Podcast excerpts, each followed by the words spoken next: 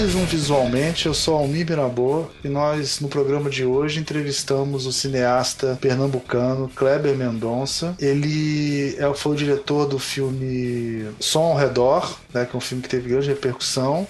E ele vai estar tá lançando aqui alguns dias o filme Aquários. É, junto comigo, quem entrevistou o Kleber foi o Ricardo Cunha Lima e o Léo Cunha Lima, né? Eu acho que vocês podiam falar um pouco, né, sobre o que a gente conversou. Pois é, o Kleber Mendonça Filho, né? Que você não falou filho, mas é porque às vezes existem uns Kleber Mendonças por aí. Uhum. Mas o Kleber Mendonça Filho, ele ele é o diretor do Aquários, né? Que é o filme dele que vai ser lançado agora no Brasil, dia 1 de setembro. É, a gente não viu o filme, na realidade, a, a, grande coisa era, pô, a gente vai fazer uma entrevista com o Kleber, mas a gente não teve chance de ver o filme ainda e tal. E, mas é só que a gente tem muita coisa para conversar com o cara, né? A gente conversou muito sobre o primeiro filme dele, que foi o, o Som ao Redor, que foi um filme que fez muito sucesso. É, sobre o começo da carreira dele, onde ele é um cineasta pernambucano e eu conhecia ele já, eu sou muito amigo dele já há muitos anos. Então eu conheço ele quando ele antes dele ser famoso, quando ele fazia vídeos, é, curta-metragem, a gente falou um pouco sobre essa fase, não muito, mas falando um pouco, pedindo para ele conversar um pouco para a gente explicar como é que é esse novíssimo cinema brasileiro que está rolando agora, essa nova geração de cinemas, de cinema que está sendo feito no Brasil e um pouco também da, do cinema pernambucano. Né? Então foi uma conversa muito, muito interessante. Para mim, que sou cineasta também, foi uma conversa muito boa. É, conversar não só com um amigo meu, mas com uma pessoa sobre, sobre a obra dele, sobre o cinema brasileiro. Ah, a gente, e sobre o Aquários em si, a gente pode não ter visto o filme, mas a gente conversou muito sobre o filme, sobre a gente sabe o tema. Sobre a polêmica, sobre né, Léo? Sobre a polêmica também que teve com a premiação em Cannes, que eles se posicionaram né, em relação à situação política é, porque o filme tem essa, essa, questão polêmica, né? Que acabou virando, né? O filme virou quase um símbolo de uma, do, dessa, do momento atual do Fora Temer, onde ele em Cannes, quando o filme foi aceito em Cannes, foi uma grande honra, né? E ele e a equipe foram fizeram questão de se levantar cartazes dizendo que no Brasil a gente está tendo um golpe no, e tal. Então o filme virou alvo e está continuando sendo alvo de um certo boicote e tal. Mas o filme parece que vai fazer muito sucesso, talvez até por isso mesmo.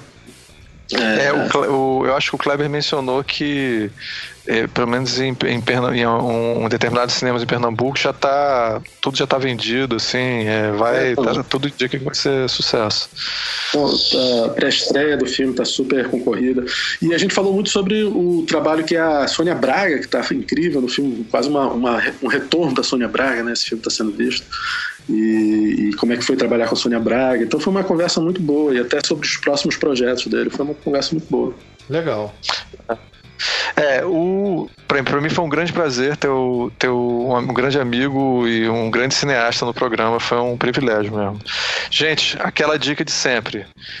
Deem like, entrem no SoundCloud, entrem no iTunes, comentem tudo, tá certo? É importante pra gente e contribuam quem pode contribuir, um, a partir de um dólar, você pode contribuir com o Patreon, que é muito importante para a família Anticast, que são todos os podcasts relacionados ao Anticast, que agora, atualmente é um grande portal de podcasts.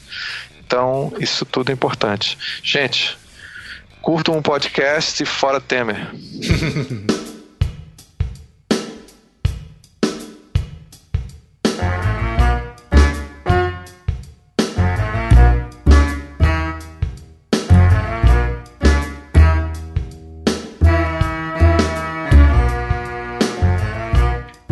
Visualmente, eu sou Ricardo Cunha Lima. Hoje nós vamos falar sobre o filme Aquários e a carreira de Kleber Mendonça Filho. Kleber, dá um oi aí pra gente. Olá pessoal, obrigado pelo convite aí de participar dessa conversa. Prazer é nosso. Temos também aqui o Leonardo Cunha Lima. Aí, tudo cima, gente? E o, o, claro, o Almir Mirabô. E aí, beleza? Vamos aí. Então, gente, pra gente começar a conversa, quer dizer, eu sou só apenas um das pessoas que vão estar entrevistando o Kleber. Temos aqui mais dois designers cinea e cineastas aqui.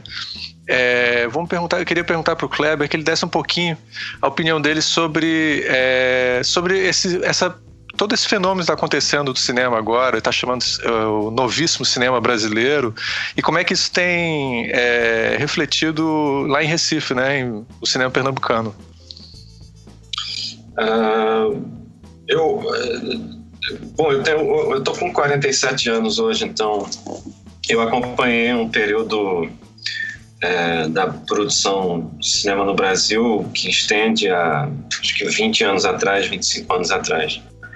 Nos anos 90 eu me formei e comecei a trabalhar como jornalista e sempre fui muito ao cinema, sempre acompanhei muito o cinema brasileiro. Quando eu me tornei crítico profissional, eu comecei a acompanhar, digamos, de uma maneira bem intensa a produção brasileira e, e eu acho que nesses 20 anos aconteceu uma coisa que é muito ligada à tecnologia, né? Até os anos 90, o cinema ele ainda era feito uh, de uma maneira muito tradicional, muito clássica, até por uma questão técnica mesmo. O cinema era 35mm, para você fazer um filme você precisava de muito dinheiro, muita estrutura, equipamentos que eram muito restritos. E o Recife, uh, por estar fora, longe do eixo chamado eixo Rio-São Paulo, uh, ele Recife ficava literalmente fora desse circuito de produção de cinema. A gente tentava fazer alguma coisa aqui, mas naquela época tinha um, uma hierarquia é, inicialmente técnica, mas que depois é, terminava sendo artística também, porque é, o vídeo era relativamente acessível, mas o vídeo era visto como um primo muito pobre de uma ideia de cinema. E é exatamente aí onde eu entro, porque eu comecei a fazer meus vídeos nos anos 90. E por mais que fossem exercícios que eu gosto muito ainda hoje, outros nem tanto, claro, mas alguns dos vídeos que eu fiz na época eu gostava gostava bastante ou, ou tinha me divertido muito fazendo eles não tinham é, o tipo de exposição o tipo de projeção que que por exemplo alguém que fizesse um curta-metragem em 35mm tinha né? então tinha uma hierarquia muito grande por exemplo quando você ia para um festival e você tinha um vídeo você ia para uma pousada dividir quarto com cinco outros caras e se você fazia um curta, você ia para um hotel, piscina. e, e, essa, essa é a mais pura verdade. Seu vídeo passava. Não, os curtas em 35 iam pro hotel com piscina. Ah, os vídeos iam para um, uma pousada. Cara, que legal. Com cinco. Legal porque não era com tu. não, que legal essa história. Pois não, é, é, mas, mas não, é, não era só o hotel, né? não era só o tratamento. Era, o vídeo passava numa salinha de alguma universidade no campus, bem distante, à tarde. E eu lembro muitas vezes de estar nessa salinha, eu e os quatro outros realizadores que estavam passando o vídeo, seus vídeos naquela mesma sessão. E aí à noite, à noite na sala grande, onde tinha, sei lá, onde as pessoas de fato iam, passavam os, os filmes em 35mm. Então, é, essa barreira técnica, ela durou até o final dos anos 90, que é exatamente quando eu fiz o Enjaulado. Né? O Enjaulado foi feito nessa última fase é, hierárquica é, do vídeo versus o cinema. Mas aí Só aconteceu pessoal, uma coisa... Kleber, desculpa ah. interromper. É, só a pessoa saber né, que o Enjaulado é um, é um, foi o, o, primeiro filme seu a ganhar o Rio Cine, né? É, é na, na, era é o primeiro longo que você fez. Não, não é longo. É, ele é, é, é, um médio. É um média, né? Um média. É, é um curta longo, ele tinha 30 minutos, alguma coisa assim. Mas o, antes do Festival do Rio existir, tinha o Rio Cine, que era um, era um embrião do, do que hoje é o Festival do Rio. E de fato ele, ele ganhou o prêmio de melhor ficção lá. Então foi o primeiro trabalho que eu fiz, mas foi feito no último momento do vídeo-vídeo, né? Porque logo depois chegou essa coisa que a gente hoje chama de digital, que é o cinema digital. E aí... Ah, uma pergunta, ele, ele, ganhou como, como ficção, simplesmente, ou como vídeo de ficção? Ele tinha, tinha essa separação de vídeo? É claro que tinha. Ele, ele ganhou como vídeo de ficção. Porque Ah, sim, importante. Eu não tô falando É, que legal, um- eu tô dizendo que acho interessante. Tá? Não, mas é interessante a gente estar falando isso hoje em 2016, porque as coisas mudaram, eu acho, para o melhor. Né? O- porque naquela época, realmente, eu, eu não quero soar dramático, mas eu já falei em, algum- em algumas situações, alguns debates, que, que essa hierarquia, ela, ela, ela me cheirava a, a- uma espécie de versão audiovisual do racismo, né? Tipo, você, ah, você fez um filme? Fiz, fiz um filme. É, ah, é? Que ótimo, em 16, 35? Não, não, é em Betacam. Ah, é um vídeo. Ah, Não, é interessante mesmo, porque, porque quando eu fiz o Mauro Shampoo, jogador cabeleireiro e homem, né? Que ganhou. Mas aí já o- foi. Mas já, foi, mas já foi 2006, né? 2006. É, mas, mas já estava bem adiantado na, no digital, né? Mas Não, ainda- o, o- o que, É. o que na época, mas na época eu me lembro que eu pensei, pô, se isso fosse alguns anos, quando eu digo alguns anos, tipo dois anos antes, alguma coisa, ele teria concorrido como vídeo. Mas ele concorreu como curta e ganhou do- dos curtas de, de- em- Foi um filme totalmente feito em vídeo, sem dinheiro nenhum e Isso. tudo mais. E Isso. conseguiu ganhar de todos os filmes que custaram cara e tudo mais. Pois É, é, o, Ma- o, Mauro, o Mauro Shampoo é um exemplo é, de- dessa nova é, essa nova situação onde a hierarquia meio que foi por água abaixo, né? É, o- os filmes eles passaram a ser é, entidades etéreas, né? Quer dizer, você o- não era, não era mais importante o, o- o formato como ele foi feito. A realidade é que hoje você pode chegar em qualquer cinema bem equipado com equipamento profissional DCP, você pode fazer um, um filme no seu celular, é, importar para o seu computador em casa, exportar um DCP, que é a nova linguagem de exibição profissional, que tem parâmetros muito claros de, de, de, expor- de exportar, de, de exportação para você fazer um arquivo. Você chega com pendrive em qualquer cinema de, de- do mundo hoje, espeta lá no servidor e o filme passa é, como, como qualquer filme hollywoodiano no mesmo. Não, eu, né? eu não, eu não tô que- dizendo com a, eu não estou dizendo com a mesma qualidade, mas dentro do mesmo espaço de, de, de projeção, entendeu? É, eu diria até que um dos passos que você botou aí não é mais necessário. Você pode editar o filme no seu, no seu, no seu ah, telefone também hoje em dia e, e praticamente quase que passar direto depois do telefone pro, direto para uma, pra uma pra sala, alguma coisa. É só uma coisa pra gente. Não, isso é possível, tá? Mas só porque tem muitos alunos ouvindo esse negócio, não façam isso em casa. tá? não, mas tem uns, mas tem Não, festivais, não, tem dá, festivais. Dá, dá para editar, dá para editar, dá para fazer coisas boas. Obviamente que não é o ideal, mas também não é ideal filmar no seu celular. Então, Não, e tem festivais Não, mas- que é só de, de filme feito no, no celular e, e- e de foto só com celular, tem já. Não, mas, mas, francamente eu acho que, que realmente o, eu, eu, eu, eu, não, eu não desencorajaria os alunos a não fazer isso. Eu acho que eles devem fazer isso. É, É, cada, cada vez mais é, a gente vê.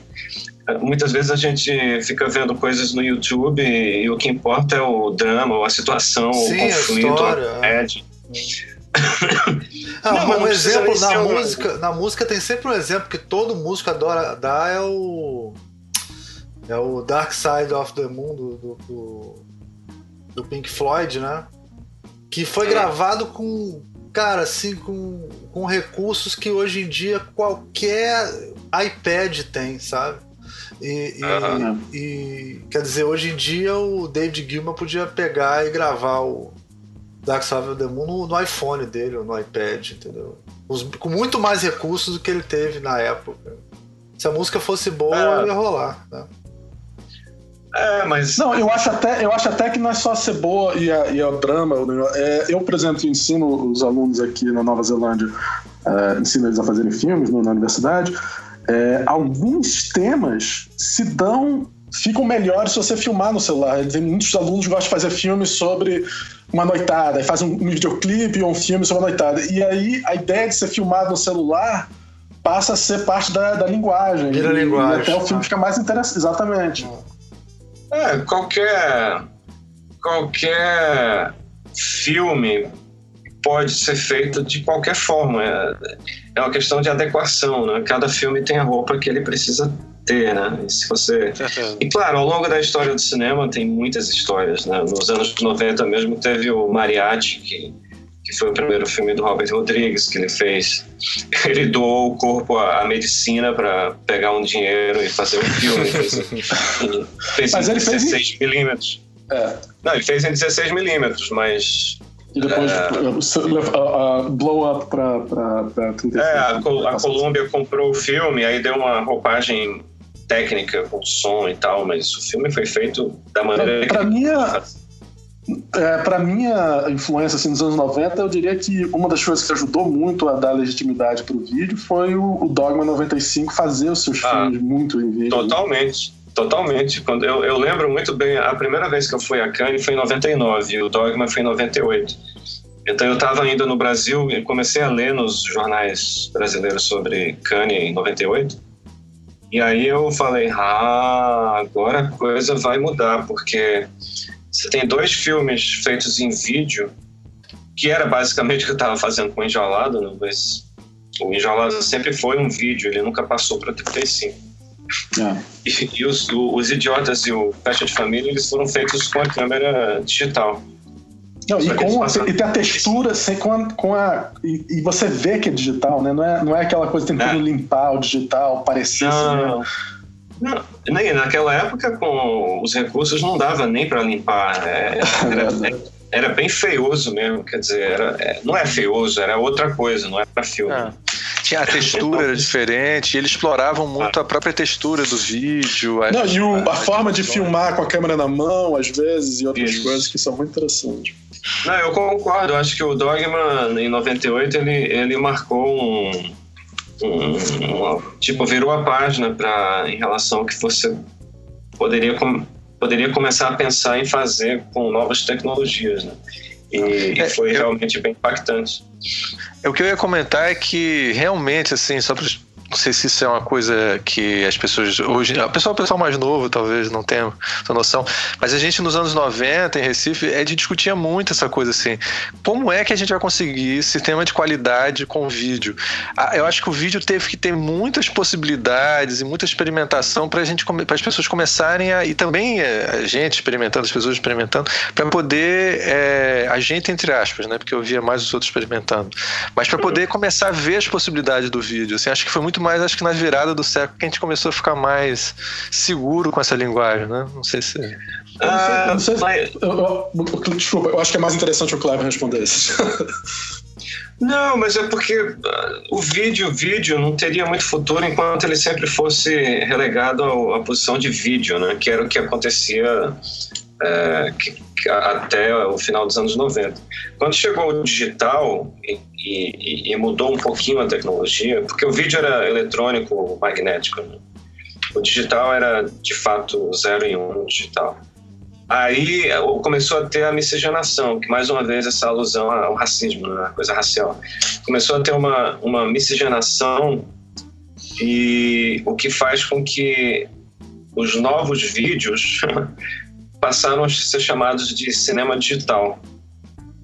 E aí eles ganharam uma nobreza, eles, eles ganharam um, um upgrade na, na, na casta social do audiovisual, entendeu? É, ao longo da próxima década, é, essa miscigenação ela se completou, né? e hoje ela, eu diria que ela está completa. É mais isso. É, isso eu acho que é muito importante ver que você entende, e, e quando a gente pergunta sobre o cinema e como, como chegou a desenvolução do cinema, você traz essa história do, do, do vídeo como sendo muito importante né, para o cinema brasileiro atual e para o cinema pernambucano, especialmente. E eu acho que agora você vai entrar nisso, né?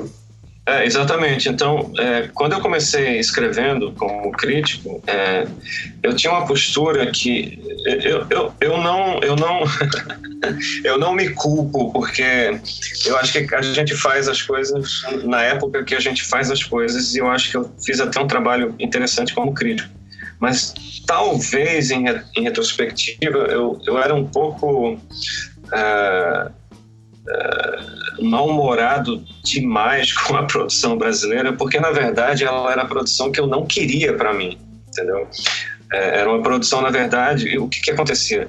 Eu tinha vinte e poucos anos vendo os filmes de diretores de s- 40 para cima, né?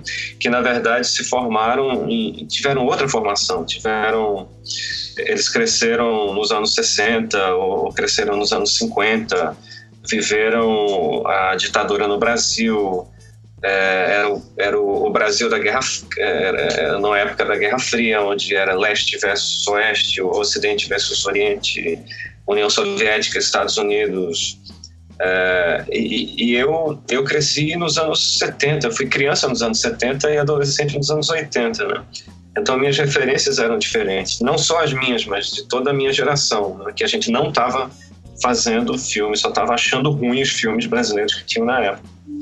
E aí hoje, ao longo dos últimos 15 anos, essa geração, que é a minha geração, que é a nossa, na verdade, geração, é. ela, ela foi conquistando espaço e hoje eu diria que o cinema brasileiro, ou esse que, que algumas pessoas chamam de novíssimo cinema brasileiro, ou o cinema pernambucano que é feito hoje, ele, ele tem um vocabulário diferente daquele cinema brasileiro de 20, 30 anos atrás. Ele é um, um vocabulário muito mais. Uh, as referências são diferentes, né? A gente cresceu, sei lá, vendo filmes americanos dos anos 70 ou séries americanas na televisão, cresceu vendo uh, coisas que os outros não cresceram vendo, entendeu? Então, você tem filmes como Trabalhar Cansa, ou, uh, ou Que Horas Ela Volta, ou, os filmes do Gabriel Mascaro, são, são, é um outro tipo de registro do cinema brasileiro. E, e, isso eu acho muito saudável, porque mudou o vocabulário dessa produção. É verdade. Aliás, eu, eu queria só fazer um. Até com uma pessoa que está de fora, e o cinema pernambucano pegou é, depois que eu saí do Brasil, né? Eu queria entender essa. Eu, eu mais ou menos entendo a ideia do o que é que como é que é a cara do novíssimo cinema brasileiro, o chamado novíssimo cinema brasileiro.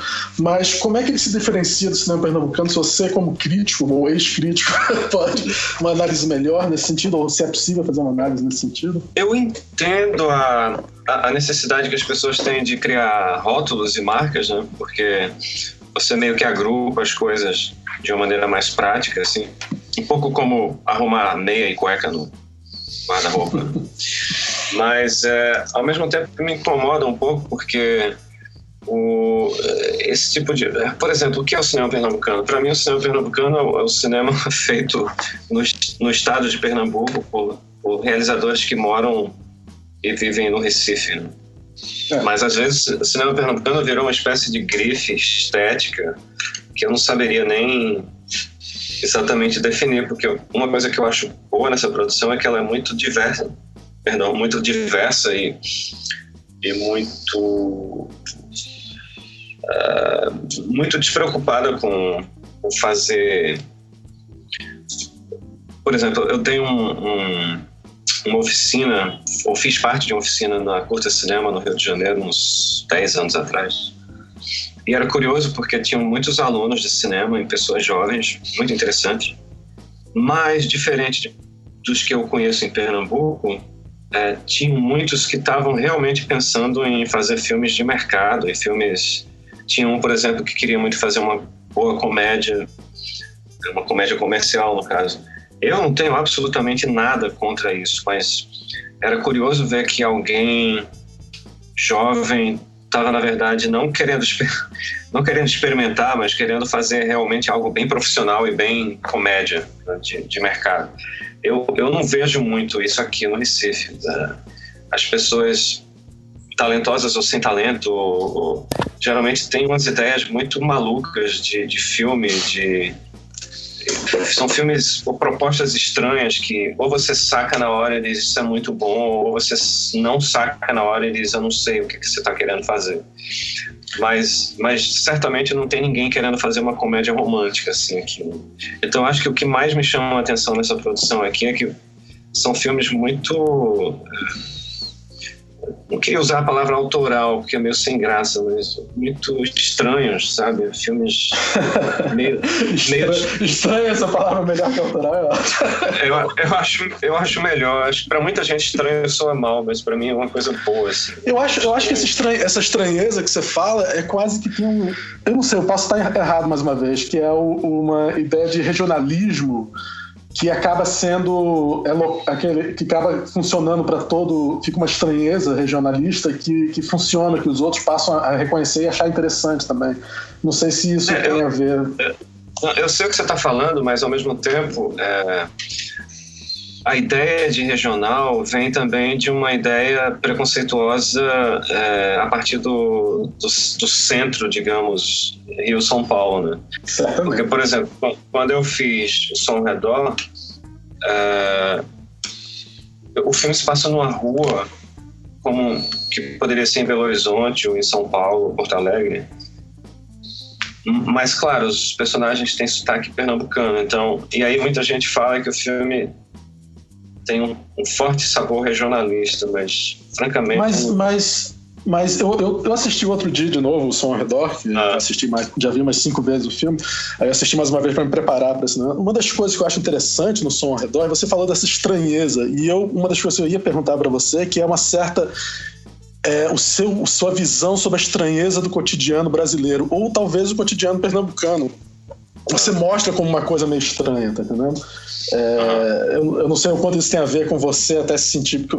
Eu, conheço você assim, há muitos anos. Eu sou de Recife, a gente era amigo antes de você fazer sucesso ou qualquer coisa. O, o Léo tá tentando dizer, Kleber. É, o Léo tá tentando dizer que você é meio estranho, tá? a gente já conhece. Você é um você, estranho. Então... Você é uma pessoa. Eu não diria estranho. É, obviamente você é estranho, todos somos estranhos, mas é uma, uma visão quase de fora, mas sendo de dentro ao mesmo tempo, sabe? Que é que eu não sei. Então, essa estranheza do cotidiano que você é capaz de apontar o dedo ou mostrar para as pessoas que as pessoas meio que não percebem o quanto é estranho aquilo, não sei. O que, é, você mas, acha? Mas o, o, o, Por exemplo, o, o, na época do enjaulado do eletrodoméstico, e também aconteceu com o som ao redor, é, várias pessoas perguntaram: é, essas grades nos filmes, vocês colocaram como direção de arte? ou, ou elas são de lá mesmo. Aí eu olhei para a pessoa e disse assim: Poxa, tu é de Belo Horizonte, tu é brasileira, e tá me perguntando se eu botei grade numa vizinhança brasileira de classe média. É palhaçada. Sabe como é? Tipo, porque tá num filme, parece meio fantástico, mas é, o filme é um óculos, né? É feito um óculos de sol, assim, você coloca e, uh, tá diferente. Mas mas, na verdade, o filme é, é uma reprodução do, do que a gente vê. O problema é que as pessoas não veem mais as grades na, na vida real. Quer dizer, na, é. elas já meio que viraram uma coisa. É, uma coisa muito forte da vida no Brasil. Né? É, o Léo mora em outro país, na Nova Zelândia. Ele, ele não tem grade. Não tem aqui, posso... aqui, se eu fizesse um filme sobre, sobre é, uma casa e tivesse grades, eu teria que ter posto por causa de. de mas, mas no Brasil é, é, é, é exatamente isso. Você não tem grade na Nova Zelândia. É, quando eu fui uma vez para Roterdã, na Holanda, eu lembro que eu estava vindo do aeroporto, o carro, o carro parou no sinal, aí eu olhei, tinha uma parada de ônibus, e atrás da parada de ônibus tinha uma janela, porque uma coisa incrível na, na Holanda é o tamanho das janelas. Né? Aí tinha uma janela que, a janela começava mais ou menos a uns 70 centímetros do chão, atrás da parada de ônibus, uma janela quadrada muito grande, onde você via, eu via do carro a parada do ônibus e atrás eu vi uma janela com uma mulher sentada na sala dela lendo um jornal. É. É, ou seja, é um país que não tem medo de, de do externo. Né? O Brasil é um, medo, é, um, é um lugar onde você. Claro, medo do externo é uma coisa humana, todo mundo tem. Mas esse medo social, esse terror de se proteger, de colocar uma grade e fazer a janela pequena porque ninguém vai conseguir ver dentro, é uma coisa muito brasileira. Aí você coloca num filme e aí as pessoas percebem, mas as pessoas na vida real não percebem. Você coloca num filme, mas que estranho. Mas não mas, é um filme que é estranho. Mas, Kleber, você sabe que eu também sinto, eu concordo com você plenamente, e eu senti muito isso quando eu vi Cidade de Deus. Eu não sei porquê eu fui ver Cidade de Deus no Leblon. Num cinema ah. no Leblon. É... E aí, cara, eu vi as pessoas saindo do cinema assim, era quase uma catarse, porque tem essa coisa de você ter a grade, mas você quer saber o que, está acontecendo lá dentro. E aí, quando ah. você pode entrar e ver o que está acontecendo lá dentro, isso é uma catarse, né? Mas é uma catarse assim do centro para periferia, né? Tipo assim, ah, beleza, eu já vi o que acontece lá dentro, então agora eu, eu, tô, eu tô imbuído das causas sociais no Brasil, já tô sabendo o que está acontecendo.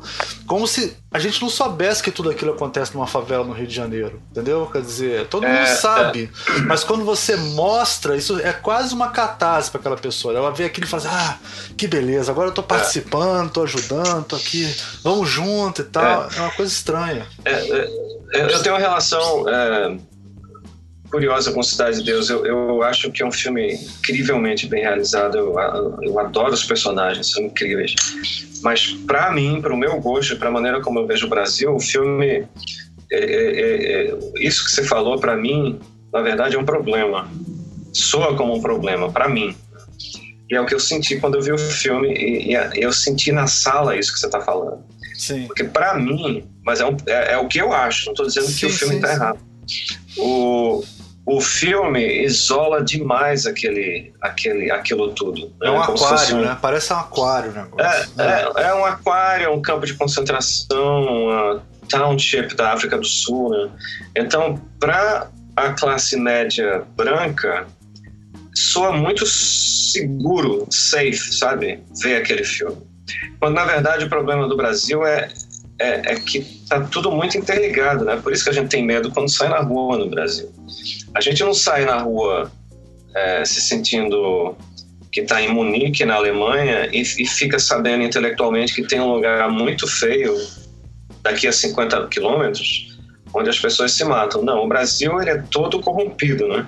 E o filme, ele, o Cidade de Deus, ele cria uma, uma atmosfera muito segura para o espectador. Eu acho, eu acho interessante você falar isso, Cleber, porque eu gosto muito do Cidade de Deus, mas eu acho que o, que talvez queria ser segurança e é, é, um pouco que ele trabalha dentro quase do gênero, né? Ele não é um filme de, de, de drama, simplesmente. Ele, ele é um filme de é, policial, de certa forma, do gênero. Né? E isso, e isso, quando você é capaz de botar um filme dentro do gênero, você, cria, você sabe as regras, você tá vendo uma janela daquele gênero, é mais seguro mesmo. Eu acho que você tem razão. É, mas eu, eu entendo, é um filme de gênero, ele inclusive é extremamente divertido, é um filme muito divertido. Sim, mas, mas é por isso que ele, quando a, a, namorada, a namorada lá filmou o namorado sendo morto, negro, pelo policial nos Estados Unidos, dá essa reversão uhum. de expectativa, porque aí é aquele momento que você é, inter, inter, é, internaliza aquela situação, né?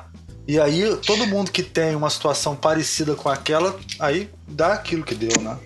Dá. É, tá falando do, da, dessa, dessa que aconteceu essa semana? é, que uma, uma, uma, uma, namorada do cara que levou um tiro, morreu do lado dela, filmou, botou no Facebook ao vivo o que estava acontecendo, né? Aí é meio mas, que... é, mas a, é, mas essa, esse exemplo aí que eu acho fantástico você trazer para essa discussão, é, aquilo para mim é exatamente o que o Cidade de Deus não é. Né? Socialmente falando. Socialmente falando, em termos de Brasil, não é. Sim, sim. Porque aquela imagem ela é tão triste, tão chocante, porque poderia ser com qualquer um da gente. É um cidadão que está no seu carro com cinto de segurança e que acaba de levar três ou quatro tiros de um policial, aparentemente porque o policial freaked out, porque ele é negro, não sei. Eu não sei o que aconteceu exatamente. Mas é só uma repetição de uma série de incidentes idênticos nos Estados Unidos. Então, e está tá inserido dentro de, uma, de, uma, de um problema que está acontecendo agora nos Estados Unidos, que é o Black Lives Matters, né? que é a vida, vidas Black negras importam, que é. que que está acontecendo um movimento, né? E aí vem essa imagem que é um, um exemplo desse movimento, tá, que é interessante. Desculpa, continue. Não, mas é isso, eu concordo. Então, é, é, essa, essa representação do o Cidade de Deus, ele, ele é, ele, ele, ele é uma ponte interessante entre esse, esse cinema brasileiro anterior e esse cinema brasileiro é, mais recente, né? É, ao mesmo então, tempo, ele repete, ele repete muitas das preocupações do cinema brasileiro anterior, questão social, digamos assim, mas pelo menos tematicamente, porque a preocupação dele eu não vejo muita preocupação em retratar é, de, uma, de uma maneira digamos, não equilibrada, mas de uma maneira crítica é, é, essa uma situação social do Brasil. Inclusive, ele foi muito criticado na época, teve uma controvérsia muito grande. A Ivana Bentes é, falou da cosmética da fome, não da estética da fome, blá blá blá. E foi uma coisa sim, muito, sim. Que marcou muito essa discussão. É. Kleber, mas aproveita um filme que é, é, muito bem feito. Não, o filme é muito bem feito, mas é eu um... tenho sérias questões com ele. É, aproveitando que você está entrando nessas coisas sociais, é... eu, que, eu queria que depois a gente parasse momentaneamente para falar bastante do Som ao Redor, que é um filme que eu gosto muito e a gente já começou a falar dele. Mas já que você está falando sobre essas questões sociais, a gente podia falar um pouco sobre a recepção que o filme é, teve no Brasil quando não o Som Redor, mas o Aquários, que se tudo der certo, a gente está lançando esse programa com o lançamento do filme também.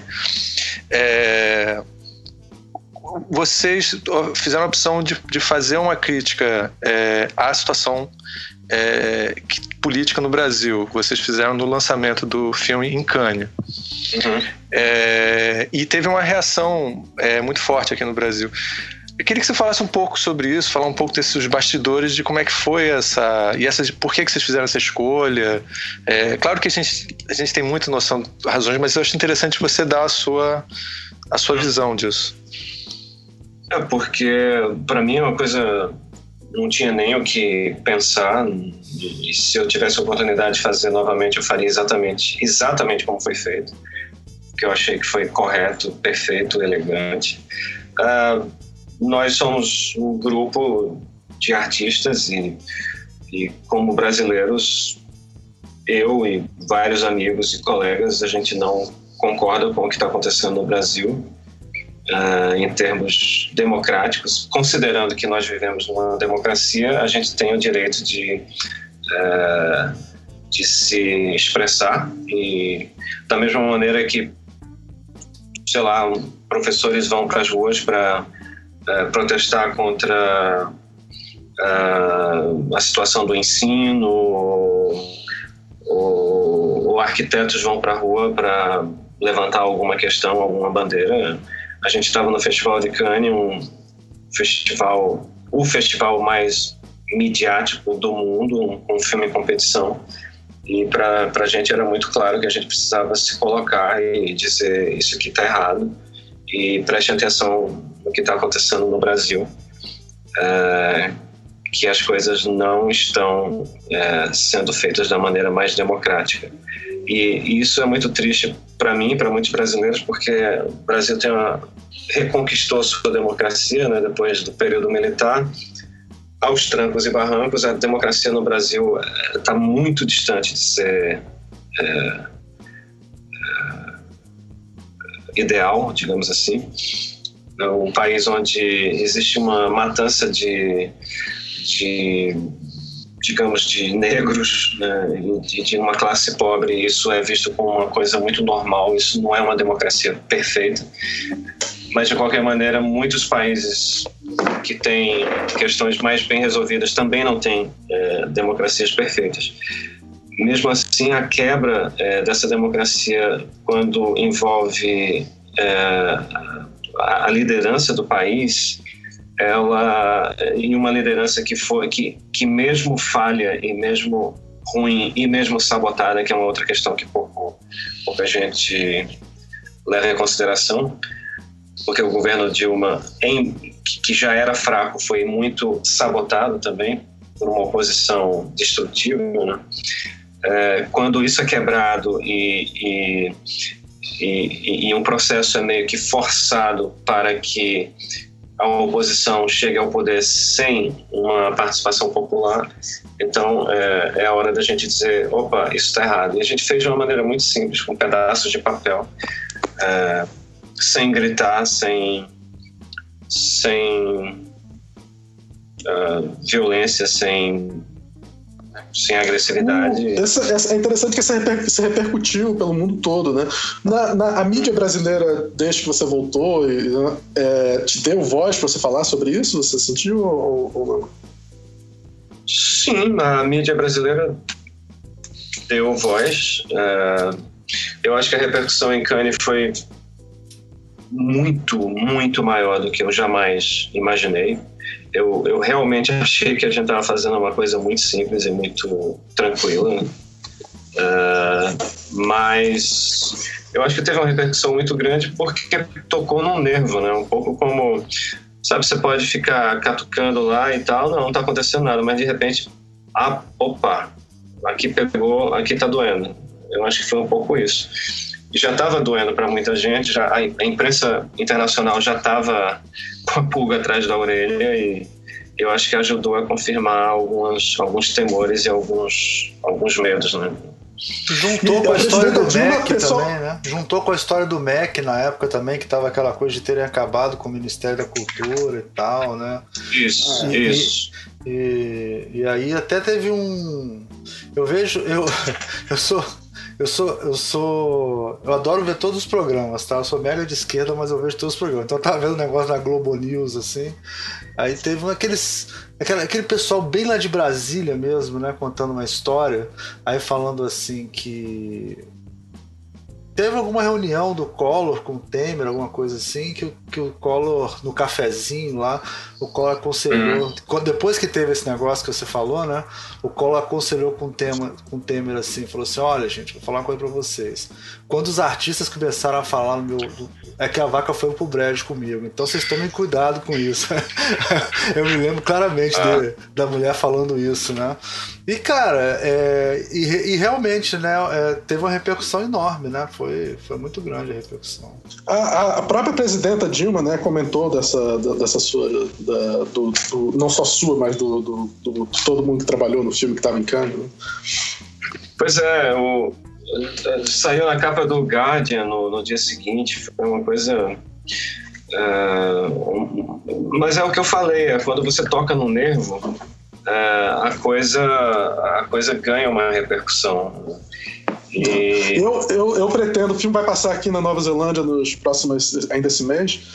Eu pretendo fazer uma, uma, Eu tava falando com outros artistas aqui brasileiros que vão assistir o filme e estão falando, pô, a gente tinha que fazer também. Eu falei, ah, até tem um amigo Kleber, é meu amigo. Aí a gente tá afim de fazer uma, uma, pequena, uma pequena aqui na Nova Zelândia também, né?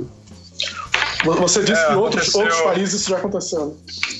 É, eu tava no, na França em. Na verdade, teve uma sessão do filme em Paris quando a gente ainda estava em Cannes, mas foi uma sessão ainda durante o festival. E... Perdão. E aí mandaram fotos no final da sessão com. Devia ter umas 150 pessoas embaixo da tela com, com cartazes. Semana passada eh, dez dias atrás eu estava em Nantes, na França também, e no final da sessão do filme apareceram as seis pessoas também para mostrar um tipo de apoio. E, enfim, o Brasil está muito, politicamente está muito dividido, tem uma troca muito forte de, de, informações e acusações e agressões. É uma pena que a gente tenha chegado nesse nível. É, eu senti, Kleber, que aliás muitas pessoas não não se expressaram até com porque realmente está muito dividido o país, né? Só deixar claro que a gente é totalmente contra o que está acontecendo realmente e realmente a gente está até mencionando isso por apoio mesmo, porque é, porque realmente é uma situação ter, terrível que a gente está vivendo agora. Mas eu acho que é, muitas pessoas ficaram com receio porque você nunca é, assim você nunca sabe exatamente qual é a posição de cada um, né? E é um momento delicado também, né? Tem amigos que pensam uma coisa, é, você quer respeitar e ao mesmo tempo você discorda completamente, é um momento muito delicado, né? Ah, mas eu acho que são nesses momentos que a gente que, que mostra Exatamente que, que eu tô falando. De eu, falar eu que é, que é, mais é isso que eu tô falando. Eu acho que a gente tem que se posicionar, mas, mas não é fácil se posicionar. Então muitas pessoas não conseguiram. Por isso que é. Mas, mas aí que tá. É, é, é, você sempre vai ter um backlash, né? Vai, vai ter uma, uma, uma, uma, coisa. E se você tem medo, você não faz. Mas uh, eu acho que as pessoas ficaram admirando muito o Kleber e a equipe do filme por nesse momento que é quando importa, você resolveu falar e, e botar a boca no trombone. Eu acho que foi é, muito importante. É exatamente isso que eu estava querendo dizer, você expressou melhor. Não? Exatamente isso. Ah. Quer dizer, as pessoas não podem ficar achando que foi fácil fazer isso. Né? Não é, não é fácil. Eu, não, eu, eu continuo me comportando como se eu morasse numa democracia, né? sim, sim, é. É, um. É, é, é, esse mas, é o meu, mas o, esse, o que eu... esse é o meu ponto. O que o Ricardo falou tem uma certa, tem uma certa lógica. É raro isso acontecer, mas dessa vez tem. O, o, o Ricardo ele falou. Ele... Se o Kleber fez ou que eu falar uma coisa correta. Você falou uma coisa correta. O, o, hoje em dia ninguém tem paciência mais para discutir esse tipo de coisa. Tá, virou uma coisa, a gente. Se você lembrar como, como era nos anos 90, que todo mundo aqui tem mais ou menos a mesma idade, a gente vai cair naquele mesmo papo de no meu tempo era assim, sei lá o quê. Mas, pô, sei lá, numa, numa disputa presidente, você tinha, sei lá, Marco Maciel, é, Maluf, Brizola, Lula, quer dizer, era uma coisa muito mais de embate, era muito mais normal essa discussão, né? A gente, parece que a gente virou agora um centro-esquerda, centrão, sei lá, e todo mundo perdeu a paciência para discutir. É, é, muito triste, cara. É muito triste. É. Virou um, um. A gente tá. Parece que todo mundo tá no centro e ninguém mais quer saber de, de, de se posicionar para nada. É muito estranho. Claro, é, com relação ao Aquarius em si, ele não é um filme político em si. É, é, na realidade, não tem nenhuma relação da a, a, a sua ou a equipe ter, ter, ter feito uma é, aquela demonstração sobre a questão política do Brasil. Não, é, não tem uma relação direta com o seu filme, né? Não, eu podia estar em Cannes com uma animação sobre um unicórnio é, que, que, que, que, se apaixona por um peixinho dourado e Uh, e, eu teria feito a mesma coisa. Cara, uh, já tô imaginando você pitch essa história. é, eu tenho é, lá pro é, de, da Pixar. Cara, tem uma história é. incrível. É, eu, felizmente eu não vou fazer esse filme. Mas o, o, o, o uma, coisa, um, uma coisa que acho que bateu um certo medo quando a gente saiu da sessão era o, o, o protesto ficar mais meio que eclipsar o filme de alguma, de alguma forma. E eu acho que hoje, vendo em visão retrospectiva, o protesto foi forte e a recepção do filme foi muito forte, de uma maneira bem separada. Uh, mas o filme é aquela coisa, o filme, o filme é político, mas o filme não é político, não tem nenhum político no filme, entendeu? O filme é político de uma maneira como a gente é político na nossa vida, né? A partir do momento em que a gente é, diz não para alguma coisa. Hoje em dia, no mundo, você dizer não é, é um ato político.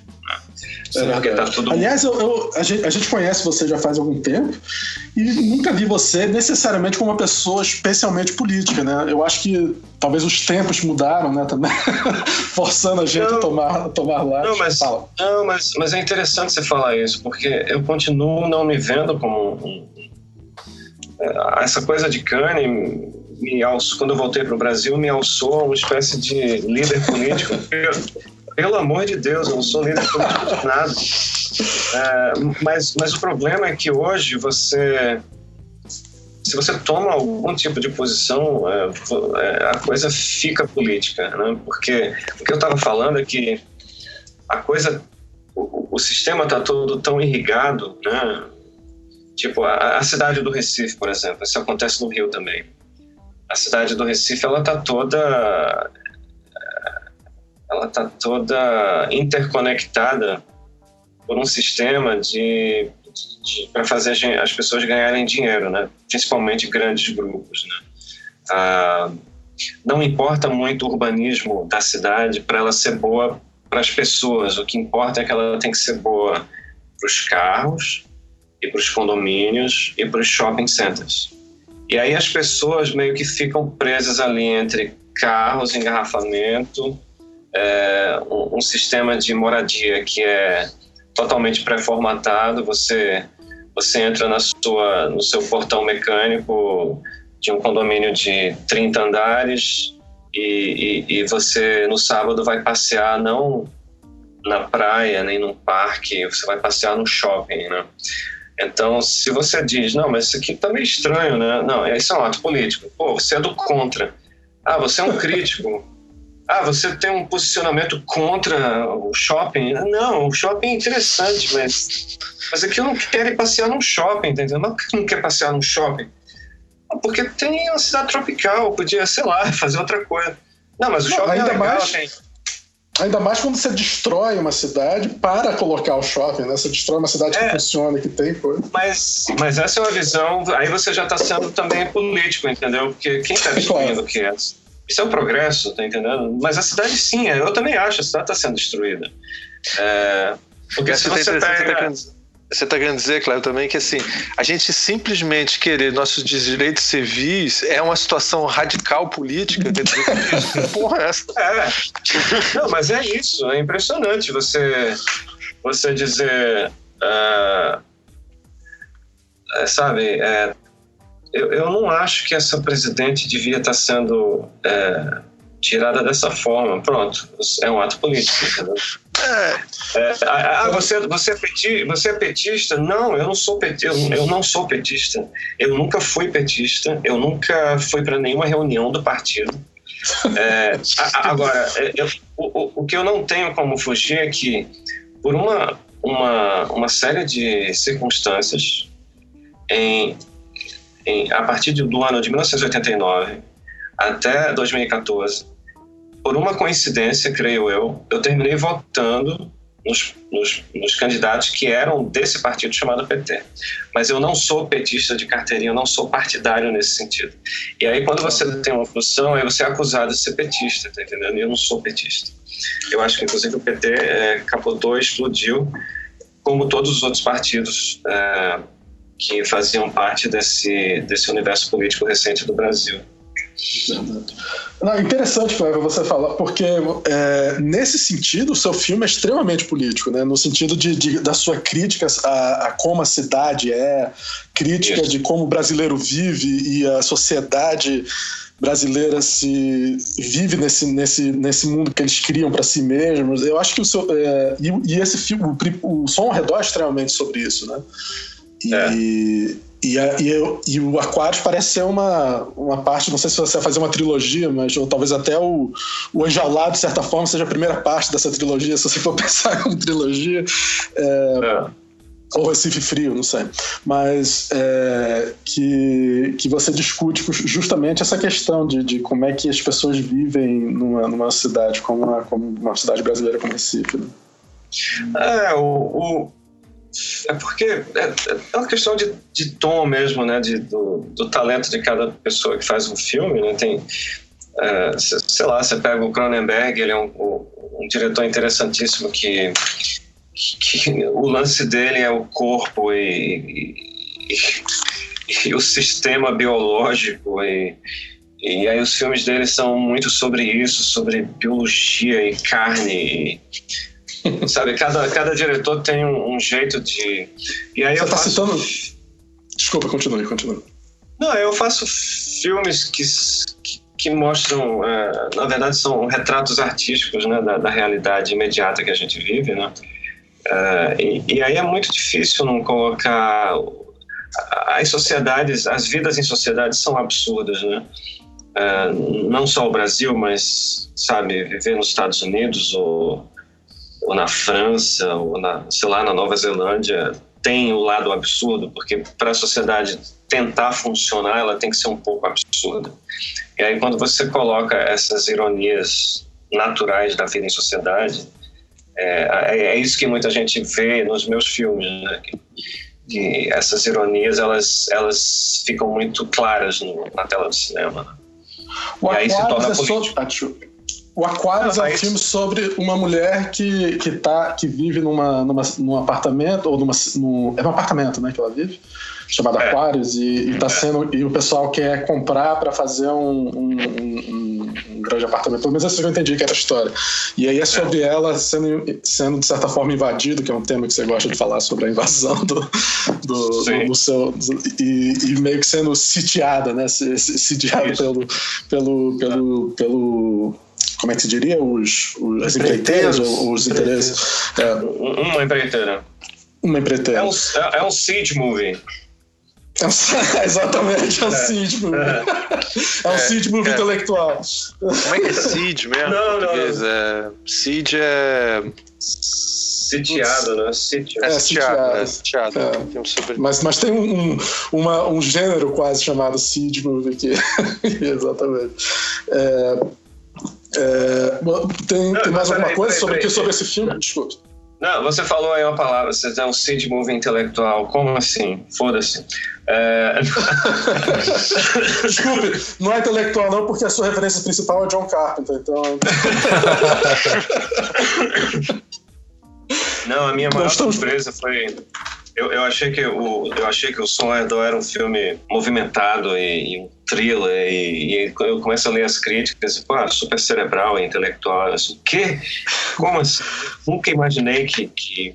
Para mim foi uma grande surpresa descobrir isso, e, e eu espero que a Aquarius tenha uma, uma recepção no Brasil menos. Uh, uh, direcionando o filme com essa. Engraçado coisa. você falar isso. Engraçado você falar isso, porque eu assisti o filme de novo e, e, e, você, e assisti os seus comentários, né? Que, aliás, quem tiver o filme se interessar nessa conversa que a gente tá tendo com o Cleber, vale a pena comprar o DVD do, do Som ao Redor e ouvir os comentários do Kleber, que são muito, muito iluminadores para quem gosta do filme. É, especialmente você fala de coisas que a gente tem dificuldade de perceber e quando você explica, aí fica, você faz relações muito mais interessantes com o que está acontecendo, ou pelo menos você entende melhor o que está acontecendo. É, mas o, o você, eu, quando assisti o filme, eu pensei muito é, você fala do John Carpenter, da sua influência, que você é um. Eu, sei disso, porque eu te conheço, você gosta do John Carpenter, e você fala de certos, especialmente certos é, planos e formas de contar a cena que você se influenciou pelo John Carter. Mas eu senti muito Michael Haneke no filme, assim, até a forma como é, a gente não entende direito o que está acontecendo no filme e, e ah. o público faz o seu próprio entendimento do que, é que eles estão vendo. Isso, isso eu senti muito naquele filme do Michael Haneke, especialmente o, o qual é o nome daquele filme com a Cachê. Pinós. Cachê, exatamente. Eu, eu, eu senti é. uma, uma, vários momentos, e nesse sentido eu entendo as pessoas que veem o filme e, e sentem um filme frio e, e meio é, intelectual, porque ele funciona muito dentro da sua cabeça, né? Você mostra as coisas, mas o entendimento, muitas vezes, do que você está mostrando não é necessariamente o que o filme está explicando, mas o como você entende o que está acontecendo. É, antes do Kleber responder, eu queria também falar só uma antes coisa. Antes do Kleber responder? Antes do Kleber responder, só porque ele vai responder sobre isso. É, eu estava falando com o Almir, a gente estava falando antes sobre o filme também. Uma coisa que lembrou também é a sensação de suspense constante sobre uma coisa que não está, que é exatamente o que o Léo está só complementando o que o Léo está falando, né? Não, tá, não parece estar tá acontecendo e você tem uma sensação constante de tensão e suspense também, que lembra também essa, essas coisas que você está falando. Agora pode responder. Os dois comentários que que vocês fizeram, eu acho que eles vêm, na verdade, de um, de uma, de um treinamento que o público tem. O, o público está muito treinado a ver os, o cinema de uma, de uma, de uma maneira apenas, né? É, se alguém começa a tossir, essa pessoa vai morrer de tuberculose ou câncer. É, se, se, se, isso, se isso aqui acontece, é porque isso aqui vai acontecer. E, e o, o som redor ele quebra todas essas expectativas. Eu não sei se eu não sei se eu quebrei as expectativas é, de maneira calculada ou natural. Eu acho que foi natural, porque é como se eu estivesse fazendo o filme que eu gostaria de ver, entendeu? É, eu queria, por exemplo, tem uma sequência que muita gente discute que você tem dois guardas noturnos, é, basicamente cochilando no, na rua, né, na cadeira lá, na casinha que eles montam, e aí passa um carro, né? E aí quando passa um carro, é, todo mundo acha que é, vão sair três caras do, do, carro atirando e matar os caras. E... Não, aí o carro para, e aí sai uma, uma menina, uma mulher, um vestido longo, completamente bêbada, ela se encosta no carro e vomita. Ela entra no carro e o carro vai embora, ou seja, não acontece nada efetivamente, mas é. as pessoas ficam muito tensas vendo aquilo, achando que vai acontecer algo é, seria talvez mais é uma, esperado. É uma super, eu diria que é uma super, subversão de expectativa, né? Que você, que você trabalha constantemente naquele filme, é, que, é, que torna o filme muito diferente, né? Porque às vezes eu acho que um, diretores como os, os irmãos Coen, às vezes fazem um pouco de subversão de expectativa, mas dentro de um gênero sempre. Em filme é. de gênero. É, e, e, e, situações extremamente elaboradas de, de, o seu filme ele tem você tem uma sensação de que ele não tem muito plot é, as coisas acontecem como acontecem na vida um pouco. E, é. e como você olha, tem momentos, você, você pincelou plots sim, mas não são plots necessários. Você não precisa, essa cena não é necessária, não tem nada a ver com plot, sabe? Que é uhum. vários momentos do filme, mas, mas, mas e, isso é muito incomum, né? Isso é que torna esse filme, vamos dizer, é, espetacular ou, ou, ou, ou, funciona de uma maneira muito diferente do cinema normal.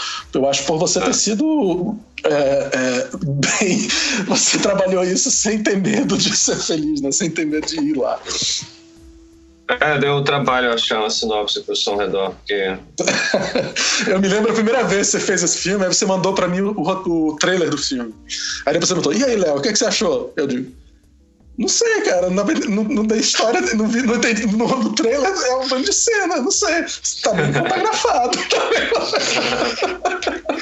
Aí você riu. Ah, é ótimo, ótimo, ótimo. É, as pessoas ficam querendo saber sobre o que é, eu não sei. É um retrato do, da realidade regional do Recife. Não, é uma coisa completamente. É, é não, é porque um... se você for ver os seus, os seus curtas, eles são muito mais. É, o Enjaulada é um filme de gênero. O, o Eletrodoméstica ele tem uma, uma, uma clara estrutura muito mais clara do que está acontecendo ali. Não, não, não tem essa. É, esse frio, é um filme. É, praticamente um documentário bem estruturado. É um é. falso documentário, não, não. O Vinil Verde tem um começo, meio e fim, e as expectativas são. É um filme extremamente estranho, mas as expectativas são. são, são você tem expectativas e elas. E, e você, como diretor, você uh, apazigua as necessidades de, de resposta das expectativas sem problema. Já o seu longa, o primeiro longa de ficção, você subverte essas expectativas, o que, o, que, o que foi meio inesperado, de certa forma, especialmente quem já viu seus outro, seu outro trabalho, eu acho. Não que seja incompatível, mas é, foi bem diferente. Eu acho que você foi bem reluctant, né? Como se, não reluctant, foi é, ousado né? No, no, nessa, nessa, nessa possibilidade. Ah, cada filme tem uma, exige um tratamento, né? O é Aquarius é, é o irmão do Som ao Redor, mas é um filme bem diferente. Pois é, você tem como falar um pouco sobre Aquário, que são expectativas, porque ele vai se estrear ainda, a gente não viu o filme ainda, infelizmente por isso a gente não vai comentar muito sobre Aquário. o que, que, é a história, o que, que é o, o filme? Uh, o filme. acho que o filme. Ele tem um. Ele, ele é um melodrama, mas eu acho que ele se comporta mais uma vez como um, um thriller, mas é um thriller de de pequena escala, digamos assim, um pouco como o Som Redor era também, né? Eu, eu continuo não conseguindo, pelo menos nesse filme, mais uma vez, não conseguindo ter violência física, ameaças físicas, sabe? Eu acho que a coisa funciona num outro nível. Né? E, tem, e diferente do Som Redor, que é um filme que tem muita coisa acontecendo ao mesmo tempo, Aquarius é uma personagem e você está sempre com ela, né? Que é interpretada por Sônia Praga. Então foi uma experiência diferente e eu acho que mais fácil de, de montar, com certeza. Foi uma montagem mais rápida. Ah, você está falando da, da, edição do filme, sim. É, o Som Redor levou tempo procurando o filme, né? Cadê o filme? Cadê Mas o você demorou um pouco para escrever esse, demorou um pouco mais para escrever, né? Porque você disse que demorou oito dias para escrever o som ao redor. Não, mas essa coisa dos oito dias tem que ter cuidado, porque de fato a primeira, a primeira versão foi oito dias, mas desses oito dias eu tive mais um ano e meio para ir, ir construindo melhor o roteiro, entendeu?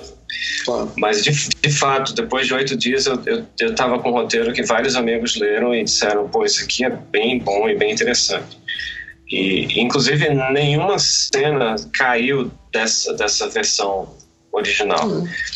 Então, é, é, então, de uma certa forma, sim, foi oito dias, mas na verdade o filme foi.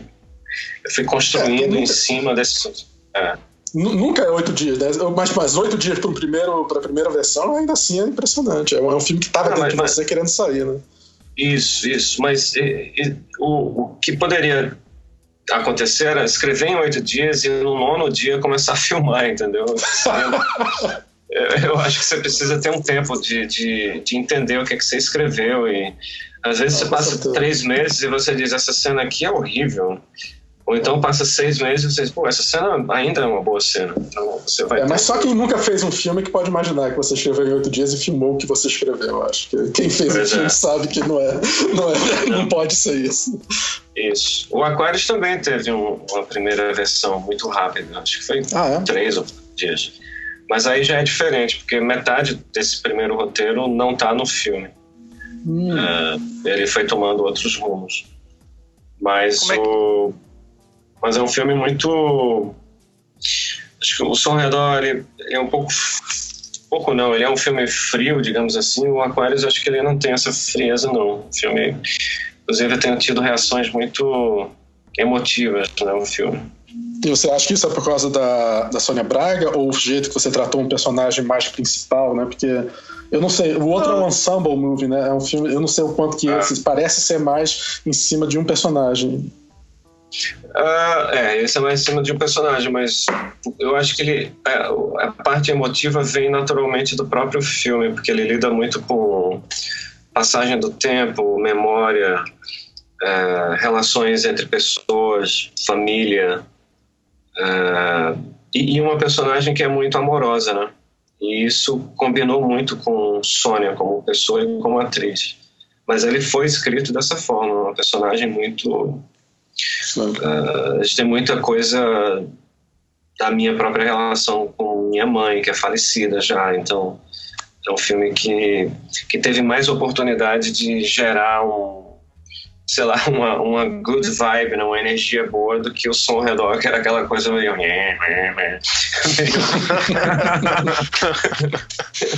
É verdade. O, o, você diria que esse é mais pessoal, de certa forma?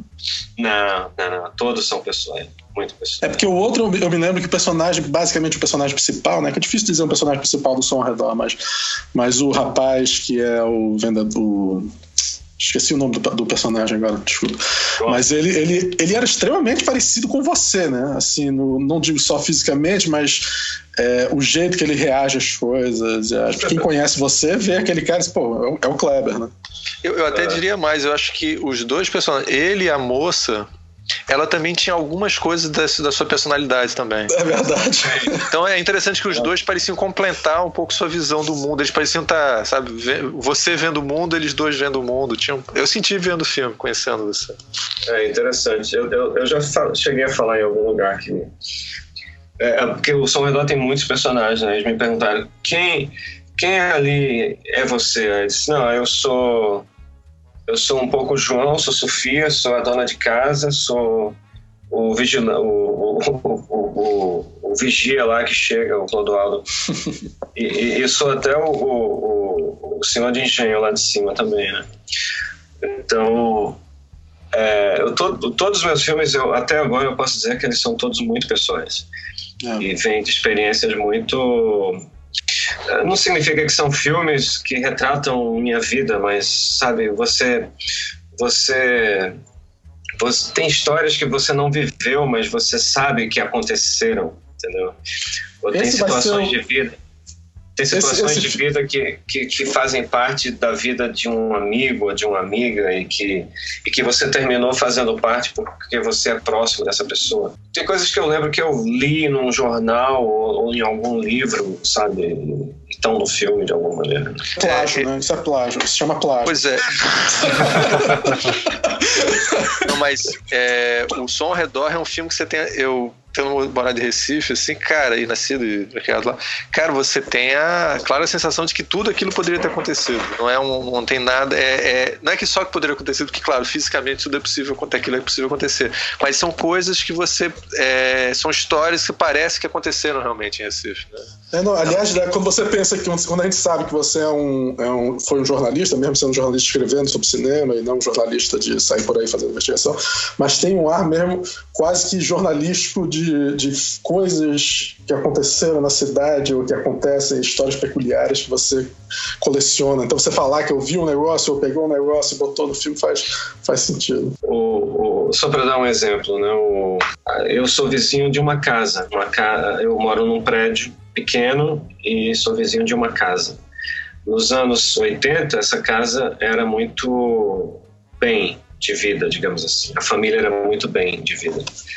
Eles entraram num tipo de decadência e, e a casa ela foi é, implodindo, digamos assim. E, e eles tinham um cachorro. E esse cachorro, esse cachorro, ele durante alguns anos ele ele se transformou num problema muito grande aqui pro prédio, porque ele fazia muito, muito barulho. Então isso entra no filme, isso faz parte do filme. É verdade. É, e existe um outro fator relacionado a essa casa que terminou agora entrando no Aquarius também.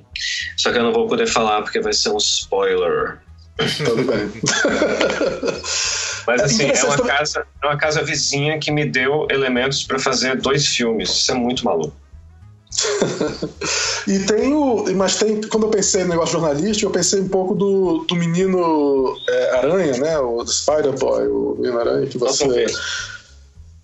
É, que eu acho uma história interessante que, curiosamente, eu acho talvez seja ou eu como espectador que sou meio burro, ou você como diretor que não foi capaz de passar, ou a sua intenção de não passar propositalmente, você também pode escolher dizer isso, que eu não entendi que era o mesmo personagem no filme todo, que quando você vê um garoto dentro da casa, quando, eles estão, quando o- as pessoas estão transando dentro da casa e passa um garoto lá atrás, o garoto que está em cima da árvore e o garoto que está andando. Eu não tinha entendido que era o mesmo garoto três vezes. Quando eu vi seu é. comentário, eu disse: Ah, tem toda uma história sobre esse garoto. Pô, que interessante. Fala um pouco sobre isso. Pois é, o Menino Aranha era um garoto que escalava é, prédios altos, exatamente aqui na área onde eu moro, e, e ele terminou. Ele assustava, ele assustava muito as pessoas porque é, uma das coisas que a sociedade brasileira vende, em termos de segurança, é, é através da altura, da gravidade, né? Se você mora no oitavo andar, você está seguro, porque, obviamente, ninguém vai aparecer na sua janela é, às 2h40 da manhã.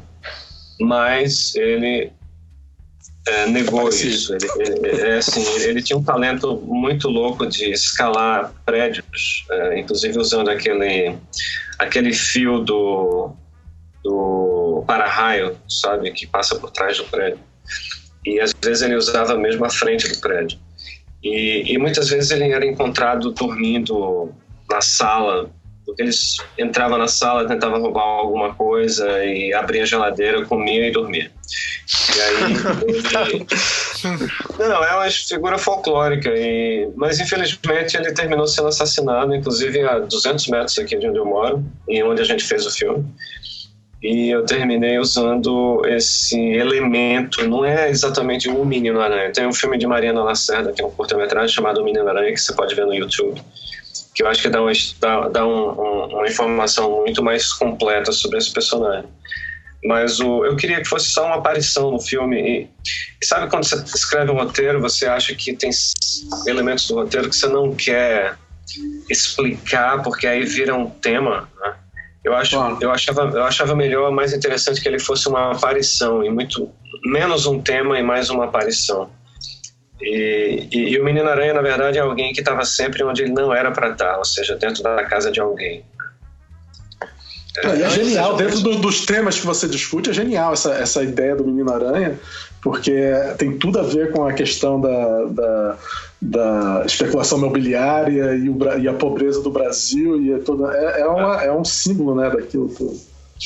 É, e tem uma participação dele que eu gosto, que é na árvore, porque ali a coisa fica, já vai para um outro, eu não sei, lembra como se fosse um, talvez é meio mão pesada a imagem, mas como se fosse um escravinho que fugiu, sabe? Eles estão tentando recuperar o escravo.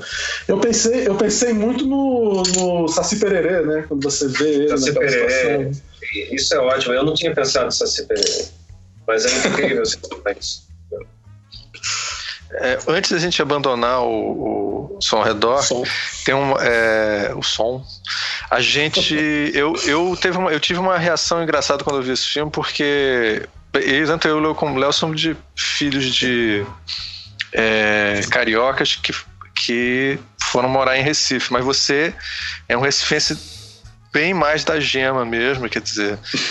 E então você tem uma visão de Recife que é, é engraçado, porque a gente está vendo as mesmas coisas, os mesmos lugares, mas você tem, uma, você tem uma visão um pouquinho diferente de como eu via Recife. Então, tem umas cenas, por exemplo, que tem a cena que eu gosto mais no filme, que tem um personagem que seria como fosse o primo do, do personagem principal.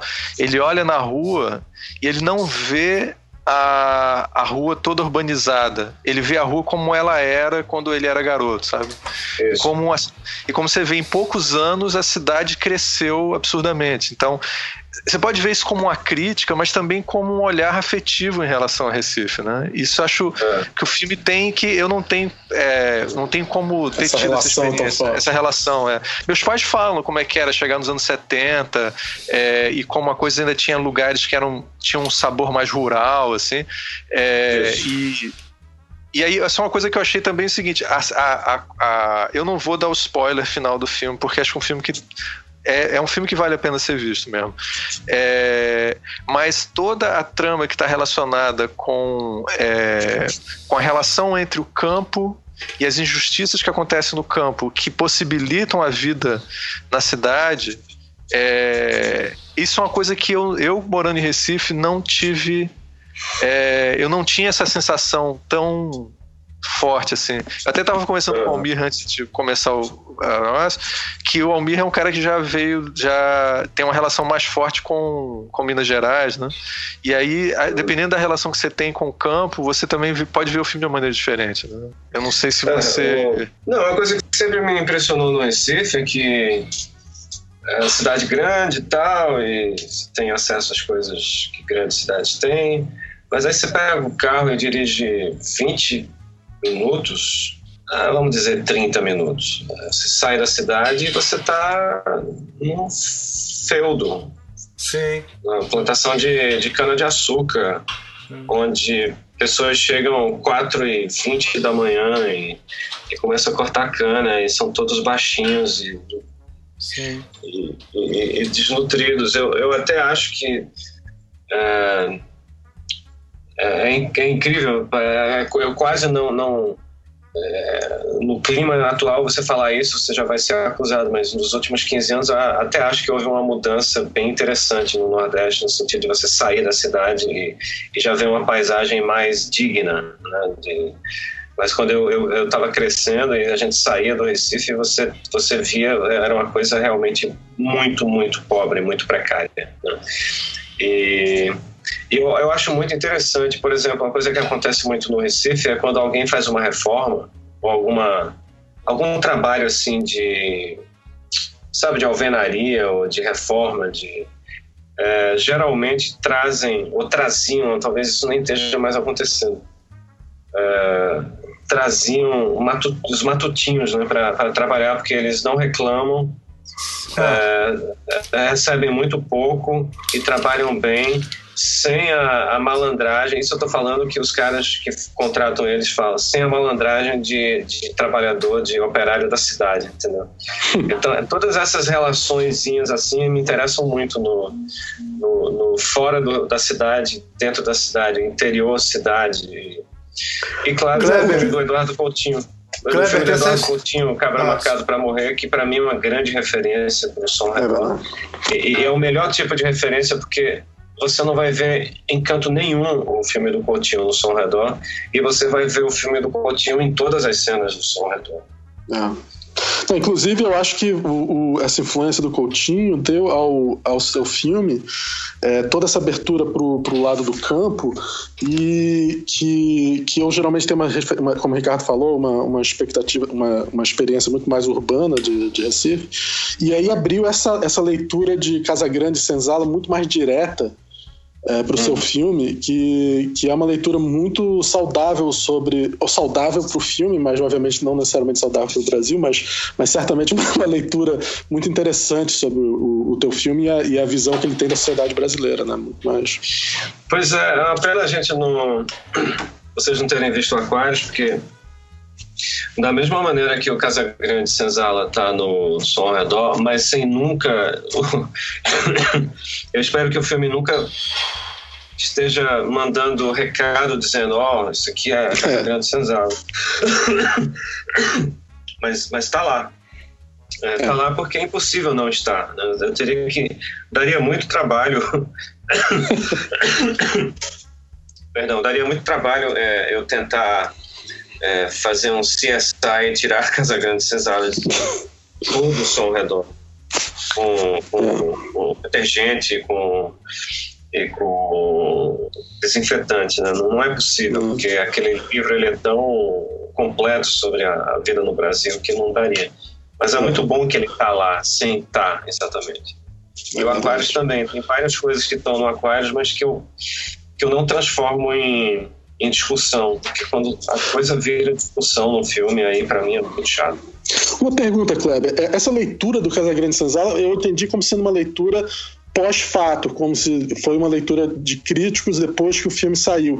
Você tinha uma noção sobre isso quando você fez? Não, eu sempre Você está fazendo uma referência? Não, eu sempre tive. Minha mãe trabalhou com Gilberto Freire, uh, historiadora, me obrigou a ler Casa Grande Cesada quando eu era adolescente.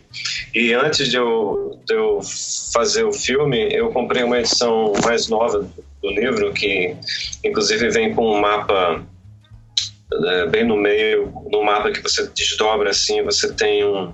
Me lembrou inclusive o mapa do, de Dogville, do Lázaro ah.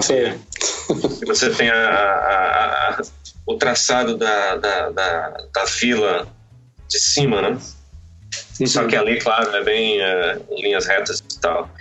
A, a do Casa Grande Senzala é, um, é, é a disposição humana e topográfica da Casa Grande e da Senzala e de como funcionava o engenho. E você tem a cena, né? No, no filme você tem a cena onde é, tem um momento no filme onde os personagens vão para uma, uma, um engenho antigo e vão para a senzala, né? Vão, vão, embaixo da casa, que muita gente é. não entende que é a senzala, mas é, é, é a antiga senzala que eles estão lá olhando e tal, é. bem diretamente. E, talvez aí seja a referência direta que você diz que você não estava querendo fazer, mas talvez você tenha feito. Não, mas não, eu acho que para mim a referência mais direta é a rua é, a rua para mim é um engenho.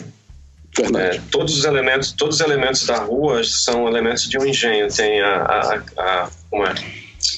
a cobertura onde mora o, o senhor de engenho, é, é, a, é, a, casa grande. O personagem de Maeve é meio uma escravinha alforriada que está livre. Aí chega o, o jagunço, que é o. É, é, é, bom poder falar agora que o filme já existe, tá aí, mas sempre para mim a rua era um engenho. Claro. E claro, eles voltam para o engenho, que é um engenho, mas a rua é um engenho já. É. Não, com certeza. E, e, aliás, brilhantemente feito, claro, de passar. O, o, e, o, e o Cabra Marcado para Morrer tá, tá perto do final. Não vou, também não vou entregar nada, mas tá, tá bem claro no, no jeito que termina. E, e, e tá nas fotos, nas fotos de abertura também, eu acho. Ah, sim, claro. Que aliás é uma abertura muito forte, né? Que você fez com aquelas muito diferentes do resto do filme, mas bem interessante. Um, eu acho que é, uma das coisas que eu queria falar com você sobre Aquários é a experiência de ter trabalhado com a Sônia Braga. E porque você tem falado, no, quer dizer, eu sei que você tem, teve uma, uma certa relutância de trabalhar com atores profissionais. Uhum. É, você trabalha com alguns atores profissionais no, no som ao redor, e nesse filme você tá com uma diva né, do cinema brasileiro, trabalhando com uma é. grande atriz brasileira. Eu queria saber sobre essa sua experiência, não só a sua experiência com atores, e como é que é trabalhar com atores, como é que você pensa sobre isso, mas o trabalhar com a Sônia também. Não, eu, eu, eu, eu, de fato, eu acho que nos curtas eu, eu fiz muita coisa sem atores profissionais, mas era, era mais uma Não sei se era insegurança minha ou. Às vezes eu conhecia alguém que eu achava que era ótimo, sabe? E, e, e aí fazia logo o filme com essa pessoa. E aí eu terminei, continuei fazendo isso no Som, no Som Redor também foi muito assim, mas aí já entraram atores, atores mesmo. Né? O Irandi, por exemplo, fez Som Redor, a Maeve, atriz profissional, fez Som Redor. Solha, que fez o de Engenho também. Mas no Aquarius, uma coisa que eu gosto muito no cinema é, é, é que eu acho que no Aquarius, tanto no, no Som Redor como no Aquarius, acho que no Aquarius eu acho que mais tentei fugir um pouco dessa coisa do cinema contemporâneo, sabe, do que tem uma, uma, geralmente são os mesmos ingredientes sempre. O, o é, não, não atores ou atores que não são profissionais e, e, e uma, uma certa é, empáfia com a própria história do cinema, né? É, e eu acho uma coisa fascinante é você canalizar, você lembrar dos filmes que deram vontade de você fazer filme, né? Esses são filmes catárticos ou narrativos ou, ou que tem um, um, astro, uma estrela e você olha para aquela cara e você diz caralho, eu, entendo porque que esse, esse ator é, é esse ator e é, um, é um astro de cinema né? e, e Sônia Braga é exatamente uma pessoa assim aquela cara dela, o rosto dela, quando eu olhei pelo viewfinder da câmera, o visor da câmera, eu olhei para Pedro, fotógrafo amigo meu, e disse: Uau, ela é, ela é incrível, ela, a câmera adora ela, ela tem um rosto de cinema e, e aí eu, eu tive essa vontade é, de, de, mandar o roteiro para ela e ver o que, que ela acharia e ela respondeu imediatamente dizendo vamos fazer esse filme. E essa, essa, essa aproximação foi assim rápida? Ela, ela conhecia você ou, ou tinha. Qual era a sua relação ela, com ela? Eu acho que ela. Não, eu não, eu não a conhecia. Uh, obviamente, ela fazia parte da, da minha vida, né, de uma certa forma, porque uh, alguém como, sei lá, Clint Eastwood faz parte da minha vida. Eu nunca conheci Uh, Sônia Braga fazia parte da minha vida, mas nunca tinha conhecido ela. Claro. Uh, então, não, uh, a gente conseguiu o contato dela, enviou o roteiro e ela respondeu da melhor maneira possível. Hoje eu posso dizer que Sônia é uma amiga e não só ela fez um trabalho que eu acho incrível no filme, mas eu ganhei também uma amiga, alguém que que a gente compartilha de muitas ideias e muitos posicionamentos e ela é uma, uma mulher extremamente jovem, de 66 anos de idade. Não, ela, ela é muito interessante porque o tipo de interesse, você vê em, em Cannes, né, as fotos dela de vermelho são lindas, ela, ela, ela é. apare... posando para as fotos no, em Cannes e o interesse, o fato de você de repente ter uma diva, né, uma, uma, uma figura que é uma, uma estrela, né, na... você nunca teve uma estrela no seu filme, você teve atores bons, bons não. atores brasileiros, mas não uma estrela e é uma experiência Isso. bem diferente, né? É, é bem diferente. É, principalmente pela presença dela na câmera, né?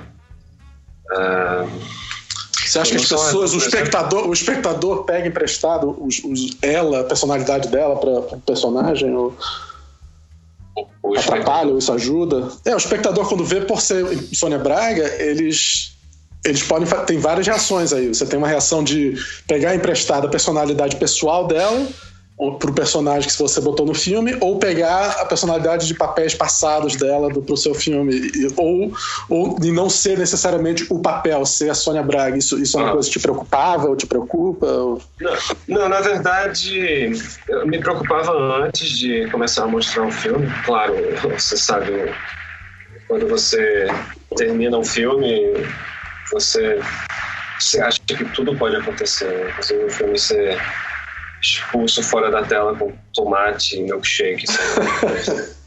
Mas é, eu tinha. Eu, eu, não era receio, porque, claro, eu acompanhei todo o processo e eu acho que ela sempre esteve incrível no filme, mas eu ficava um pouco preocupado. Será que. Será que. É, como é que vai ser a recepção para a Sônia como fazendo Clara no filme?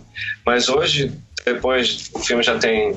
Já está indo para três meses, né, dois meses a recepção a, ela no filme tem sido excepcional, uma coisa. Eu acho, inclusive, que tem uma, tem uma certa relação das pessoas estarem felizes de verem Sônia num papel importante, né? Porque é. eu não me lembro, eu não me lembro qual foi o último filme que ela fez, e, e, e não me lembro dele ser um filme como, como, como Aquarius está é, tá sendo percebido como um filme de arte, ou um filme forte, com, não é simplesmente um filme, um filme para ganhar dinheiro ou qualquer coisa assim, né? não é simplesmente um produto que ela está fazendo.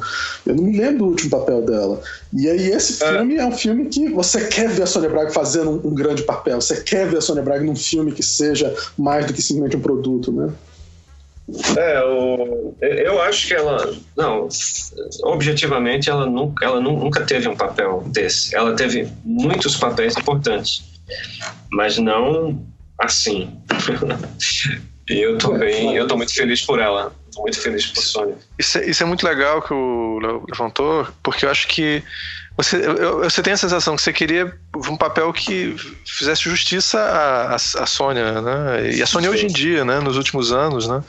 E às vezes, não sei, eu não me lembro, concordo com o Léo, não vejo, não vejo o filme. É, é, é, um, é um prazer de ver que é a Sônia Braga lá, né? Que é uma grande atriz. Né? Num grande é, filme, e... né? Um filme importante. Exatamente. Exa exatamente. É, e, e, o que eu acho massa é que ela abraçou que é, é ela também como pessoa, porque é, ela, é, Sônia tem 65 anos no filme. É, ela é uma mulher lindíssima e ela tem 65 anos no filme. Ela não, não há um, sei lá, uma tentativa de rejuvenescer ou de fazer ela, ela apenas está o que ela é, só que linda, porque ela é uma mulher linda e, e isso eu acho muito bom. E, e, e, todo mundo fica falando em Cannes, surgiu muito isso, porque não existem papéis né, para mulheres. Para mulheres. É muito triste isso, mas, mas eu não tinha nem pensado nisso, mas é verdade. É, não, grande Agora... papel você faz para mulheres mais jovens que vai dar dinheiro ou qualquer coisa. Né? A não ser que é, você é... seja o Clint Eastwood que você faz um filme para você mesmo, né? Que nem ele já fez vários. Né? Ué, mas ele tá cada vez fazendo menos, né? Porque ele tá É, agora tá só de. é verdade. Ô, Kleber, deixa eu perguntar uma coisa, já que eu sou o que faz as perguntas idiotas aqui. É, o que, que o, que, o que que o que que faz uma pessoa ser a câmera gostar de uma pessoa? Eu já perguntei isso para várias pessoas assim, mas eu queria saber a sua opinião sobre isso assim. Por que que tem aquela, aquela pessoa linda que você fotografa e fica mágica, sem graça e você vê aquela pessoa totalmente é. sem graça que você fotografa e fica linda? O que que é isso? O que que faz essa é, é. Não, é incrível, é é inexplicável. Acho que tem muito a ver com design mesmo, com rosto, com ângulo, com. Eu não sei, Sônia é uma dessas. Se você vê as fotos que tiraram dela, pra, principalmente para as revistas francesas em Cannes, eu vi algumas dessas fotos acontecendo na minha frente assim. É, é, claro, eu já conheço Sônia, eu sei que ela ia fotografar incrível, mas mesmo assim, quando eu vi as fotos publicadas, eu disse inacreditável. Tinha uma parede preta atrás, e tudo bem, o fotógrafo era talentoso, mas, mas essa foto é sensacional. E Sônia é assim, ela já foi modelo, ela sabe tirar foto. Né? E graças ela... a Deus, né, ela não fez um é. bando de operação plástica e não sei o que e tal. Ela não, não, cara de, não. tem cara de gente, né? Tem cara de Sônia Braga, velho. Pois é, que é uma, é uma questão, uma questão bem, bem complicada no cinema, principalmente em Hollywood. Né? É. Uh, uma mulher como Nicole ela... Kidman, cada vez mais fica difícil você assistir um filme com ela. Infelizmente, mesmo sendo uma das mulheres mais bonitas do mundo. É, houve até um, um, uma reação que eu achei até muito interessante do. Eu acho que um, um crítico-chefe da Variety escreveu um artigo que ele poderia, na verdade, ter evitado não ter escrito, né? porque ele, ele escreveu uma matéria sobre uh, Renee Zellweger, né, que fez. Ai, ui, é complicado. Mas, mas ele estava cobrando dela, sabe, uma coisa da beleza e, e, da plástica, e eu achei muito mal. E aí a Rose McGowan escreveu um, uma porrada assim, que bom. Atacou o cara de maneira inclemente que eu disse, uau, ele mereceu, porque é, entra naquele, naquele esquema de cobrança, sabe, das aparências de Hollywood. Claro. Isso é muito complicado. Claro. Deve ser muito difícil. É tudo uma questão de design, né? Vocês trabalham muito com isso. É, não tem, é, é, meio. Cada pessoa é assim. Tem gente que ao vivo você não. Eu acho que, obviamente, não é o caso de Sônia, mas tem gente que você. Homens ou mulheres que não chamam particularmente atenção, mas a câmera ama essas pessoas. É, eu sempre brinco com isso, viu, Cleber? Que tem gente que você vai fazer uma caricatura, um retrato, e você faz o desenho na primeira vez já sai a cara da pessoa. Tá? E uhum. tem gente que é muito mais difícil. Engraçado, toda vez que eu te desenhei, saiu rapidinho, não sei porquê. Tem alguma não, coisa. Tem, é, mas também, às vezes, é, no seu caso não é ruim, mas assim. Mas algumas pessoas é bem negativo. Tem gente que é, tem uma cara tão bizarra que a cara sai ali. Caricatura é ótima, assim. E tem gente, cara, que você tem que. Eu, até hoje eu tento desenhar e não sai a cara da pessoa, porque ele é uma é, pessoa. A... Né? Engraçado, não é. A questão, pessoa... Mas a questão da, da, da estrela é mais complicada do que, do que fotogenia ou qualquer coisa. É uma coisa quase mágica que existe da, é. da pessoa que tem essa possibilidade de ser uma estrela. Que é, é uma pergunta impossível do Kleber responder. Mas, ah, é válida a pergunta, mas a resposta é impossível. A pergunta é boa, mas a resposta. Não, eu não sei se vocês viram recentemente uma entrevista do Dustin Hoffman sobre o Tutsi, não sei se vocês viram, que ele fala que ele, ele só faria o filme se ele, se ele acreditasse que ele era uma mulher. Não sei se vocês viram isso. E aí Não. ele maquiaram, produziram ele lá e tal, botaram ele, ele se olhou no espelho e falou: Caraca, eu sou uma mulher e eu sou uma mulher muito feia. Ele falou isso. Mas ele era uma mulher. Ele era uma mulher. E aí ele, e aí ele, ele fica emocionado falando isso. Ele começa, sem brincadeira, ele fica super emocionado, a voz embarga, assim, ele fala. Aí, aí eu comecei a pensar quantas mulheres. Porque ele falou assim: eu sei como é que eu sou por dentro. Só que por fora, como mulher, eu sou uma mulher horrorosa. Então eu fico imaginando quantas pessoas maravilhosas eu deixei de conhecer na minha vida, ou que tem a ver comigo, só porque elas eram mulheres que esteticamente não me agradavam. E ele fica super comovido falando disso. Quer dizer, ele entrou no personagem de um jeito quando ele fez Tuts, né? Pode, também pode ser um pouco de marketing dele, mas é, não parecia. Não, mas é bonito, é verdade, é verdade. É, porque ele entrou é tanto é naquilo que ele falou assim: Pô, eu, eu, eu, se eu for, eu me apaixonaria por mim, eu não me apaixonaria por mim mesmo, porque eu teria essa eu aparência. Não me, eu, não me, eu não me comeria, né? Exatamente. Eu Mas eu talvez até gostasse muito. É, é interessante. Mas eu vi essa entrevista, tem, muito tem, legal. Tem, a, não, tem atrizes que, claro, vai com a vai com a preferência, sei lá, estética de cada um, mas tem uns, uns, uns caras que fazem parte da história do cinema que, por exemplo, a, a, a, Ana Karina, que fez os filmes do Godard, que foi companheira do Godard, é uma coisa incrível, né? Você ter aquele é. rosto e, e poder fazer um filme com aquela, aquele rosto é uma coisa. A Anastasia Kinski. Ah, é, um rosto espetacular. Mas tem muitas mulheres, Brigitte Bardot, essa, essas, esses rostos incríveis que eu acho que a muitas delas tem também a, a, a beleza da juventude, né? Sim, sim.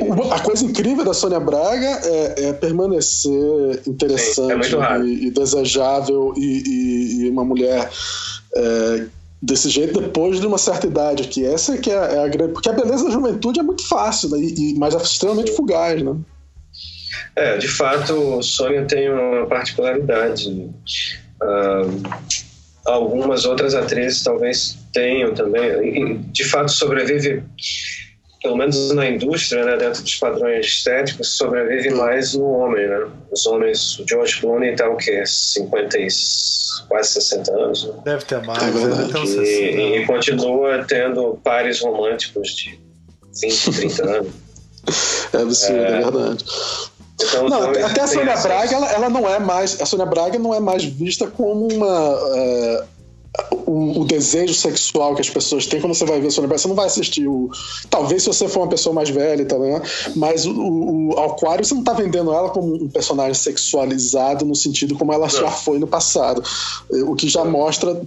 Obviamente que seu personagem é diferente, mas. mas é, ela tem que ter muito talento para sobreviver, mesmo quando não é mais esse, esse desejo sexual, não, não, é, não é a mesma coisa, mano. Na verdade, seria um desafio. Digamos que Sônia é, tivesse 28 anos hoje. Né? Como fazer um filme do, do tipo de filme que eu faço, utilizando a força dessa mulher, dessa atriz, mas sem, em, em, primeiro lugar, estar vendendo o corpo dessa mulher. É verdade. Sim, ou, sim. Ou, ou, ou, ou, talvez seria mais difícil ainda fazer a Dama de Lotação 2, né?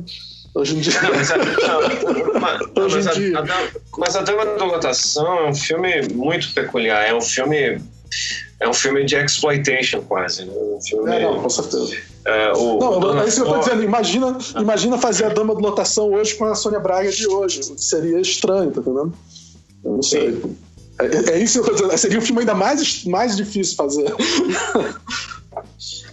É, mas me interessa, por exemplo, digamos, uma mulher. Ela é uma mulher vivendo a vida dela. Não necessariamente eu tô, eu tô falando de, de sexo, sexo, sexo, sexo. Sim, sim. Mas, mas ao retratar a vida de uma mulher, também existe a parte sexual, que não é a maior parte do filme. Faz parte do filme. É certo. Então, é, é, é sempre. A minha, a, minha, a minha mulher gosta de falar muito sobre como ela, ela gosta de envelhecer porque ela começa a ser vista pela, pelas outras pessoas como uma mulher simplesmente, não como um objeto sexual ou, ou para as mulheres terem medo dela ou uhum. pelo, pela sexualidade dela. E você conhece minha mulher, né? Quer dizer, uhum. bem. E, e ou como objeto sexual pelos homens, ou como uma mulher a, ter, a, ter, a, se ter medo porque os homens vão desejar ela mais do que, do que outros. E aí, com o tempo, você vai cada vez menos tendo essa, esse tipo de... Mas você, ao mesmo tempo, você perde, porque é bom ser desejado também. Mas, mas você perde essa... Esse, é, você se livra desse, desse problema, que é que é você ser colocado dentro de uma de uma de uma camisa de força, né? De, de o que, que a sociedade, oh, como a sociedade te vê. É um escaninho, né? Do... É uma objetificação é. da mulher, né? Ela, ela enquanto é, é, ela, nunca, é, ela tá ali porque ela tem, ela bonita, tem né? aquela expertise. Bonita, da mulher sim, desejada. Sim, sim. É. Pois é, essa é uma não, é uma questão muito extremamente delicada, né? Porque a gente, é, em 2016, existe toda uma discussão que não existia, sei lá, certamente não existia nos anos 70, né? Era um outro planeta, era um outro mundo. Mas eu, eu, eu me tomei, eu me preocupei muito, na verdade, porque eu estou retratando uma mulher, né? É um filme, o personagem principal é uma mulher e, você é um homem também? E, é, não, pois é, começou errado, que eu sou um homem. Mas a, até agora, a, a, reação ao filme e a essa questão tem sido muito boa e muito forte. Né? E eu estou muito feliz com isso também. Porque a questão do cinema tudo é representação, né? Como é que você vai representar? Exatamente. Como é que você vai representar essa essa máquina de lavar? Né?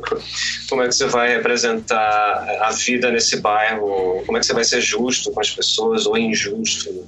É, eu me lembro que no, no, no seu DVD do, do, do Som ao Redor tinha uma menina negra que assistiu o seu filme e aí tinha na, na parte de perguntas ela reclama que você mostrou uma empregada doméstica no filme tirando roupa, se vestindo, e aí aparece ela nua. E eu acho que é a única mulher nua que aparece no filme.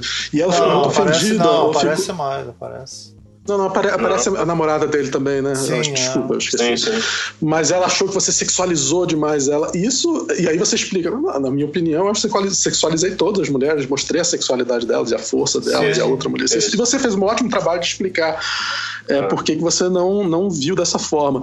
Mas você entende por que, que ela também viu dessa forma. E é sempre uma questão problemática, né? De como é que você vai representar essas coisas. Porque Sim. vivemos não, em outras é. épocas que isso é importante mesmo. Sempre foi, não, é mas agora.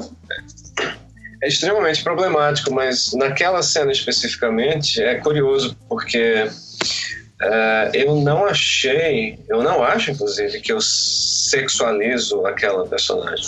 Eu, na verdade, estava querendo simplesmente mostrar ela mudando de roupa, porque é muito importante a mudança de roupa dela. Ela deixa de ser um robozinho, que ela está com uma farda branca de trabalhar numa casa de gente rica. Ela tira essa farda e bota a roupa que ela quer é, usar para encontrar o cara que ela está pegando, entendeu?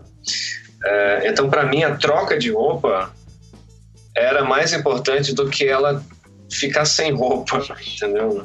Só que para ela trocar de roupa, ela tinha que, é, durante alguns segundos, ser vista de calcinha e sem sutiã, porque ela estava trocando de roupa. Inclusive, eu, Mas, eu é, acho que ela- a cena nem. Você não filmou de forma sensual, nem ela naquele momento, nem muito a transa também, não. Eu, não- eu acho que. Mas as pessoas têm direito de se, de se ofenderem, né? Também. Tem, claro que tem. Faz parte. É, faz parte. E, e- e- e não há nada que eu, que eu possa fazer para. ou que eu queira fazer, inclusive, para tirar a ideia de alguém que. ah, posso tentar trocar ideia e dizer, não, não, mas eu acho que é assim. Se a pessoa gostar e mudar de ideia, sim, mas se a pessoa é firme nos seus propósitos, eu não. É. Não, inclusive, eu acho que você fez um ótimo trabalho de explicar para ela o seu ponto de vista. É, eu não vi ela o que, é que ela falou depois, mas, mas você acha que você fez um ótimo trabalho no documento, no, no, no sessão de perguntas e respostas naquele, naquele DVD, é, explicando o seu ponto de vista e que realmente funciona muito bem para a cena.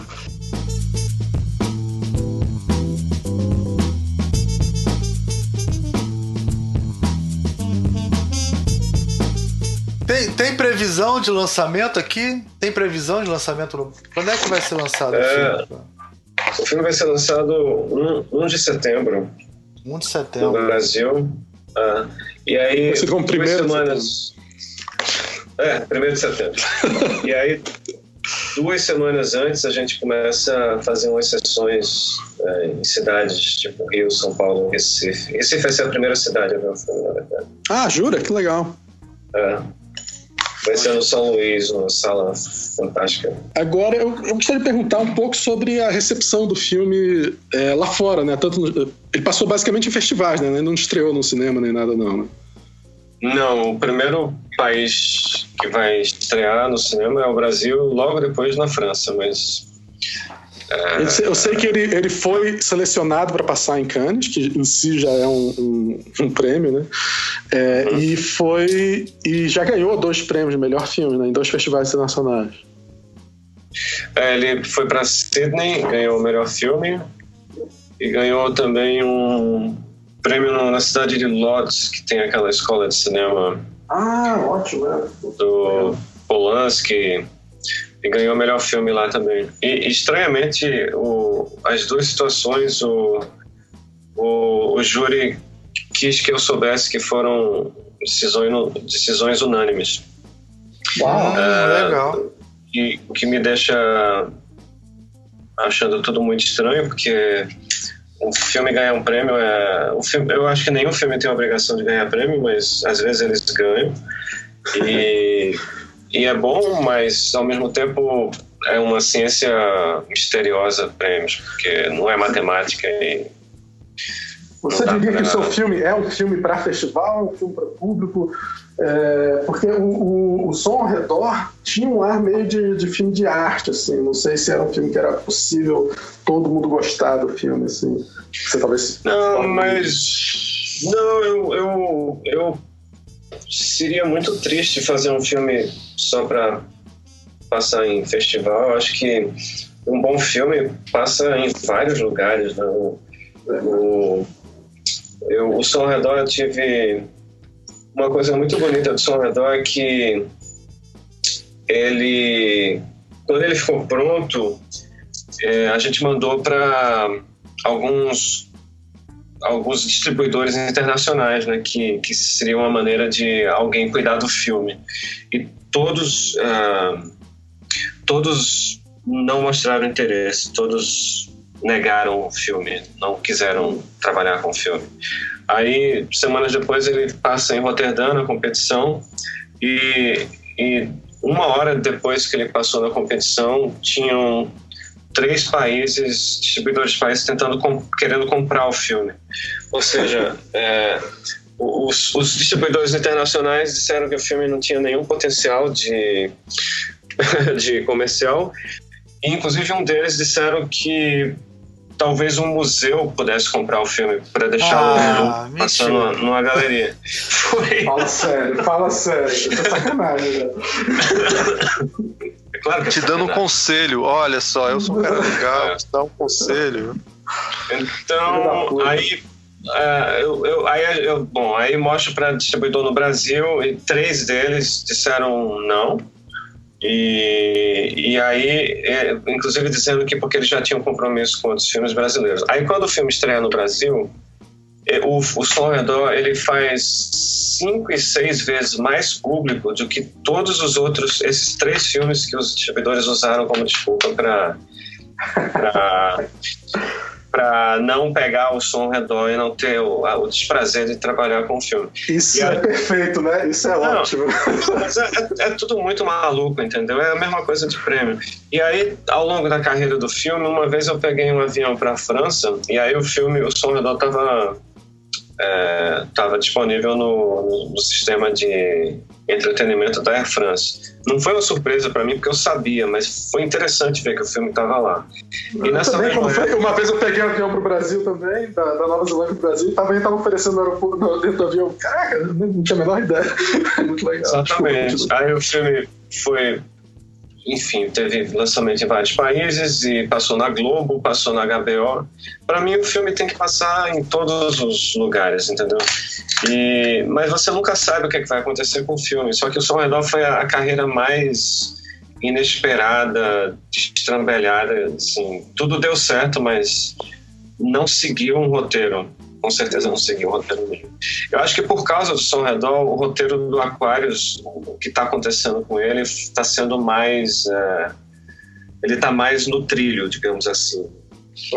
As, as, coisas estão acontecendo mais rápido com o Aquarius, mas. Porque, por causa do sucesso ao redor e o fato de ter a Sônia Braga no elenco? Ou... E, e Kanye, ter sido selecionada para Kanye. E, e, também ser um filme. Eu, vocês não viram o filme, mas eu acho que ele é um filme mais aberto do que o Som, do que o som Redor.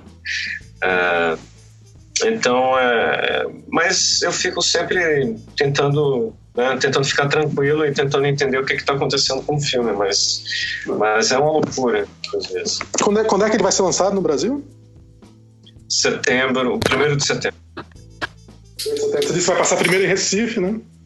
É, a primeira exibição no Brasil pública vai ser no Recife, no São Luís, que é uma sala incrível de 1952 que está intacta ainda e super bem equipada. Vai ser muito bom. A Sônia vai, a Sônia vai estar tá lá?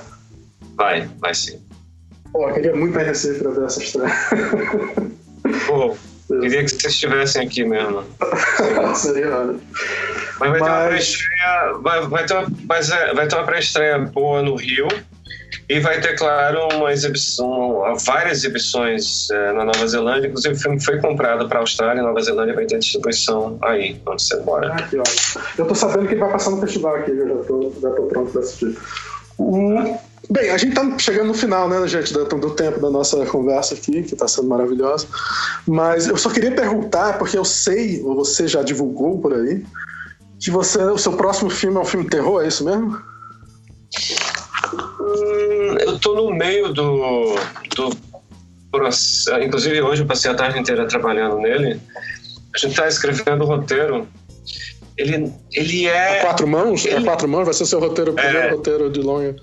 Primeiro roteiro com outra pessoa, que é a Juliana Dornelles, um grande amigo que fez a direção de arte do Som Redor e do Aquarius. Ah, legal. É, eu não tenho certeza que é um filme de terror, ele com certeza é um é o que se chama de thriller. E ele hum. se passa daqui a alguns anos no, no interior de Pernambuco, no, no, mais perto do sertão. Então, é um filme. Um filme Ficção sobre... científica também? Ficção científica, então? Não, quase, quase, mas não exatamente. É muito ruim. Eu gostaria de falar, mas eu não posso eu Sim. não posso. É, Mas você pode dizer qual é, qual é, a previsão de começar a produzir o filme? Você está com alguma previsão? Eu espero que nos próximos seis meses. Pro... Já? Já? Pô, rápido. É, é rápido. É. Porra! Mas é um projeto. Legal. É um projeto. É, mas é um projeto que existia antes do Aquarius. E é você já captou o recurso, tudo? É tudo pronto? Já. Já, já. já a gente já. A gente já vem trabalhando nessa produção há um tempo. E eu tô muito querendo fazer esse filme porque eu acho que vai ser massa e também para juntar todo mundo que fez o Aquarius, trazer todo mundo de volta e a gente fazer de novo outro filme. Esse, pelo que eu sei, o projeto se chama Bacurau, não é isso? É Bacurau. É Bacurau é o último ônibus da noite no Recife. Se você perder esse ônibus, você é, tem Parece... que arranjar um lugar para passar a noite. Ou então dormir Parece. Na... O, o, jeito que você está falando pelos elementos me lembra. Tá, já está com o sabor de John Carpenter. Né? oh, droga!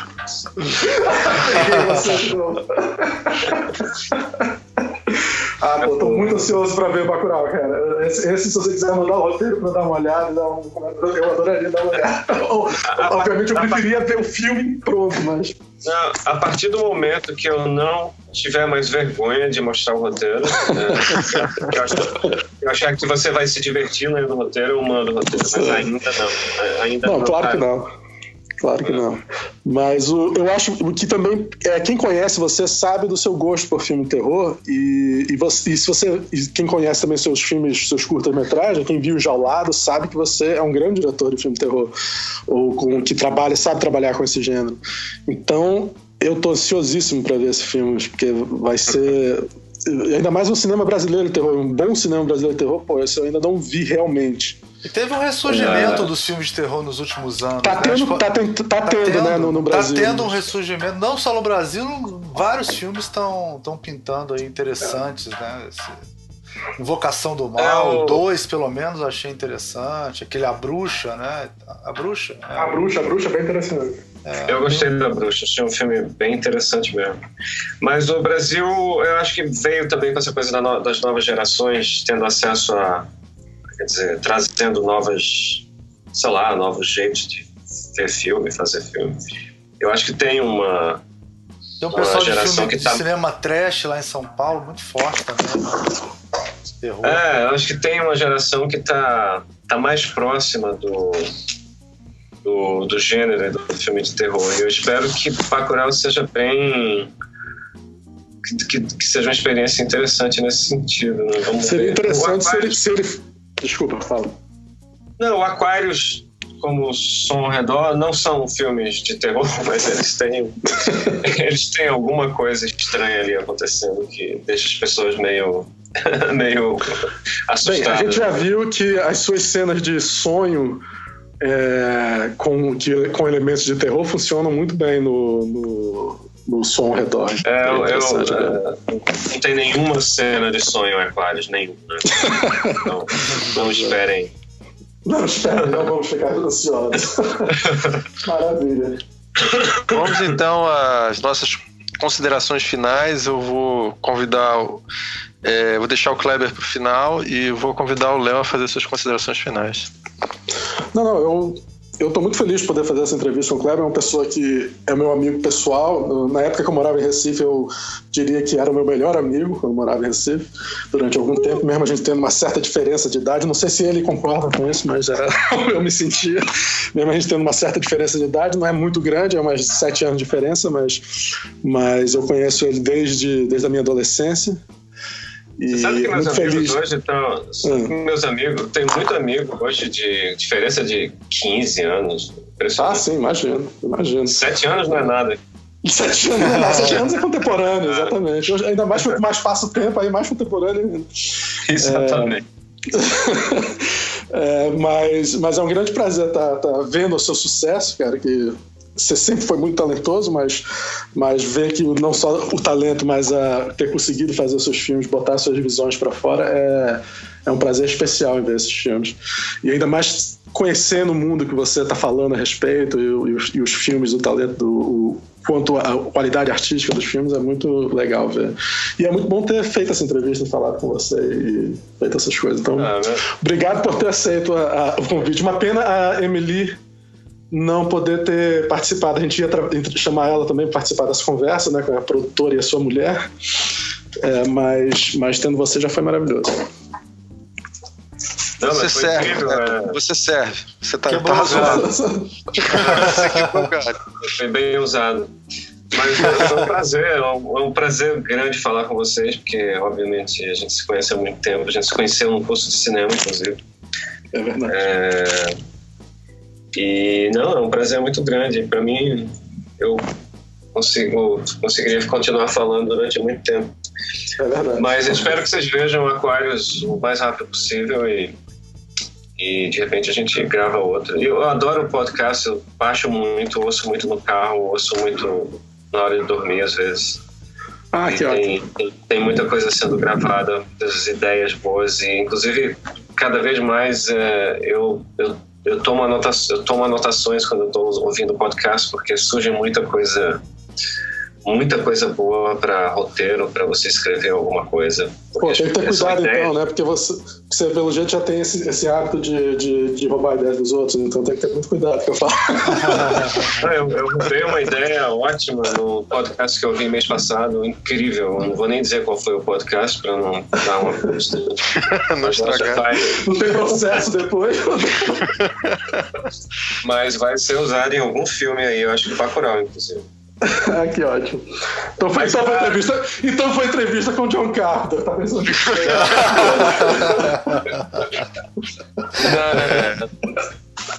Em algum lugar da internet. Essa É, é fácil achar, em algum lugar da internet.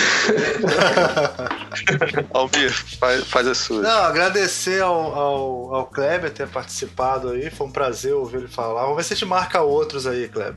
Vamos, vamos. É, eu falo o meu, quer dizer, é um, é um grande prazer ter um dos nossos grandes amigos aí é, fazendo isso. A gente está torcendo muito para esse filme é, ser um grande sucesso e ele, ele já está sendo um sucesso, mas assim, a recepção ser digna do que a gente está esperando do filme mesmo. Estou muito animado para ver. Estamos convidando todos os ouvintes a verem o filme, viu? Porque acho um momento importante. É, e eu acho uma coisa legal, assim, só para mencionar que a, é muito interessante você, você ver um, um trabalho no cineasta que você conhece já há muitos anos e você vê tem o eu não sei que as pessoas às vezes acham que é, certos cineastas ficam é, sei lá o cara tá fazendo aquele filme porque tem um tema que tá em voga e tal a gente essas coisas que vocês estão vendo no filme do Kleber são coisas que ele conversa com a gente desde sei lá há 20 anos que ele tá conversando sobre isso e a gente e agora Fazendo o mesmo filme há 20 anos. Não exatamente. Os temas, os temas estão sempre. São temas que fazem parte da vida dele. E na medida que ele vai amadurecendo, ele vai conseguindo contar cada vez melhor essas histórias. É muito legal poder ver. Então eu estou muito animado é, de ver esse trabalho desse grande cineasta que é amigo nosso. É isso. Gente, então vamos ao nosso tchauzinho tradicional, viu, Kleber? A gente tem esse negócio que a gente dá tchau no final do programa. viu? Eu devo ter medo. Faz Não, antes de qualquer coisa, antes de qualquer coisa, fora Temer. Fora Temer. Fora tema. Fora Temer. Fora tema. Tchau, Temer. Tchau. Tchau, querido. Tchau, querido. Tchau, querido.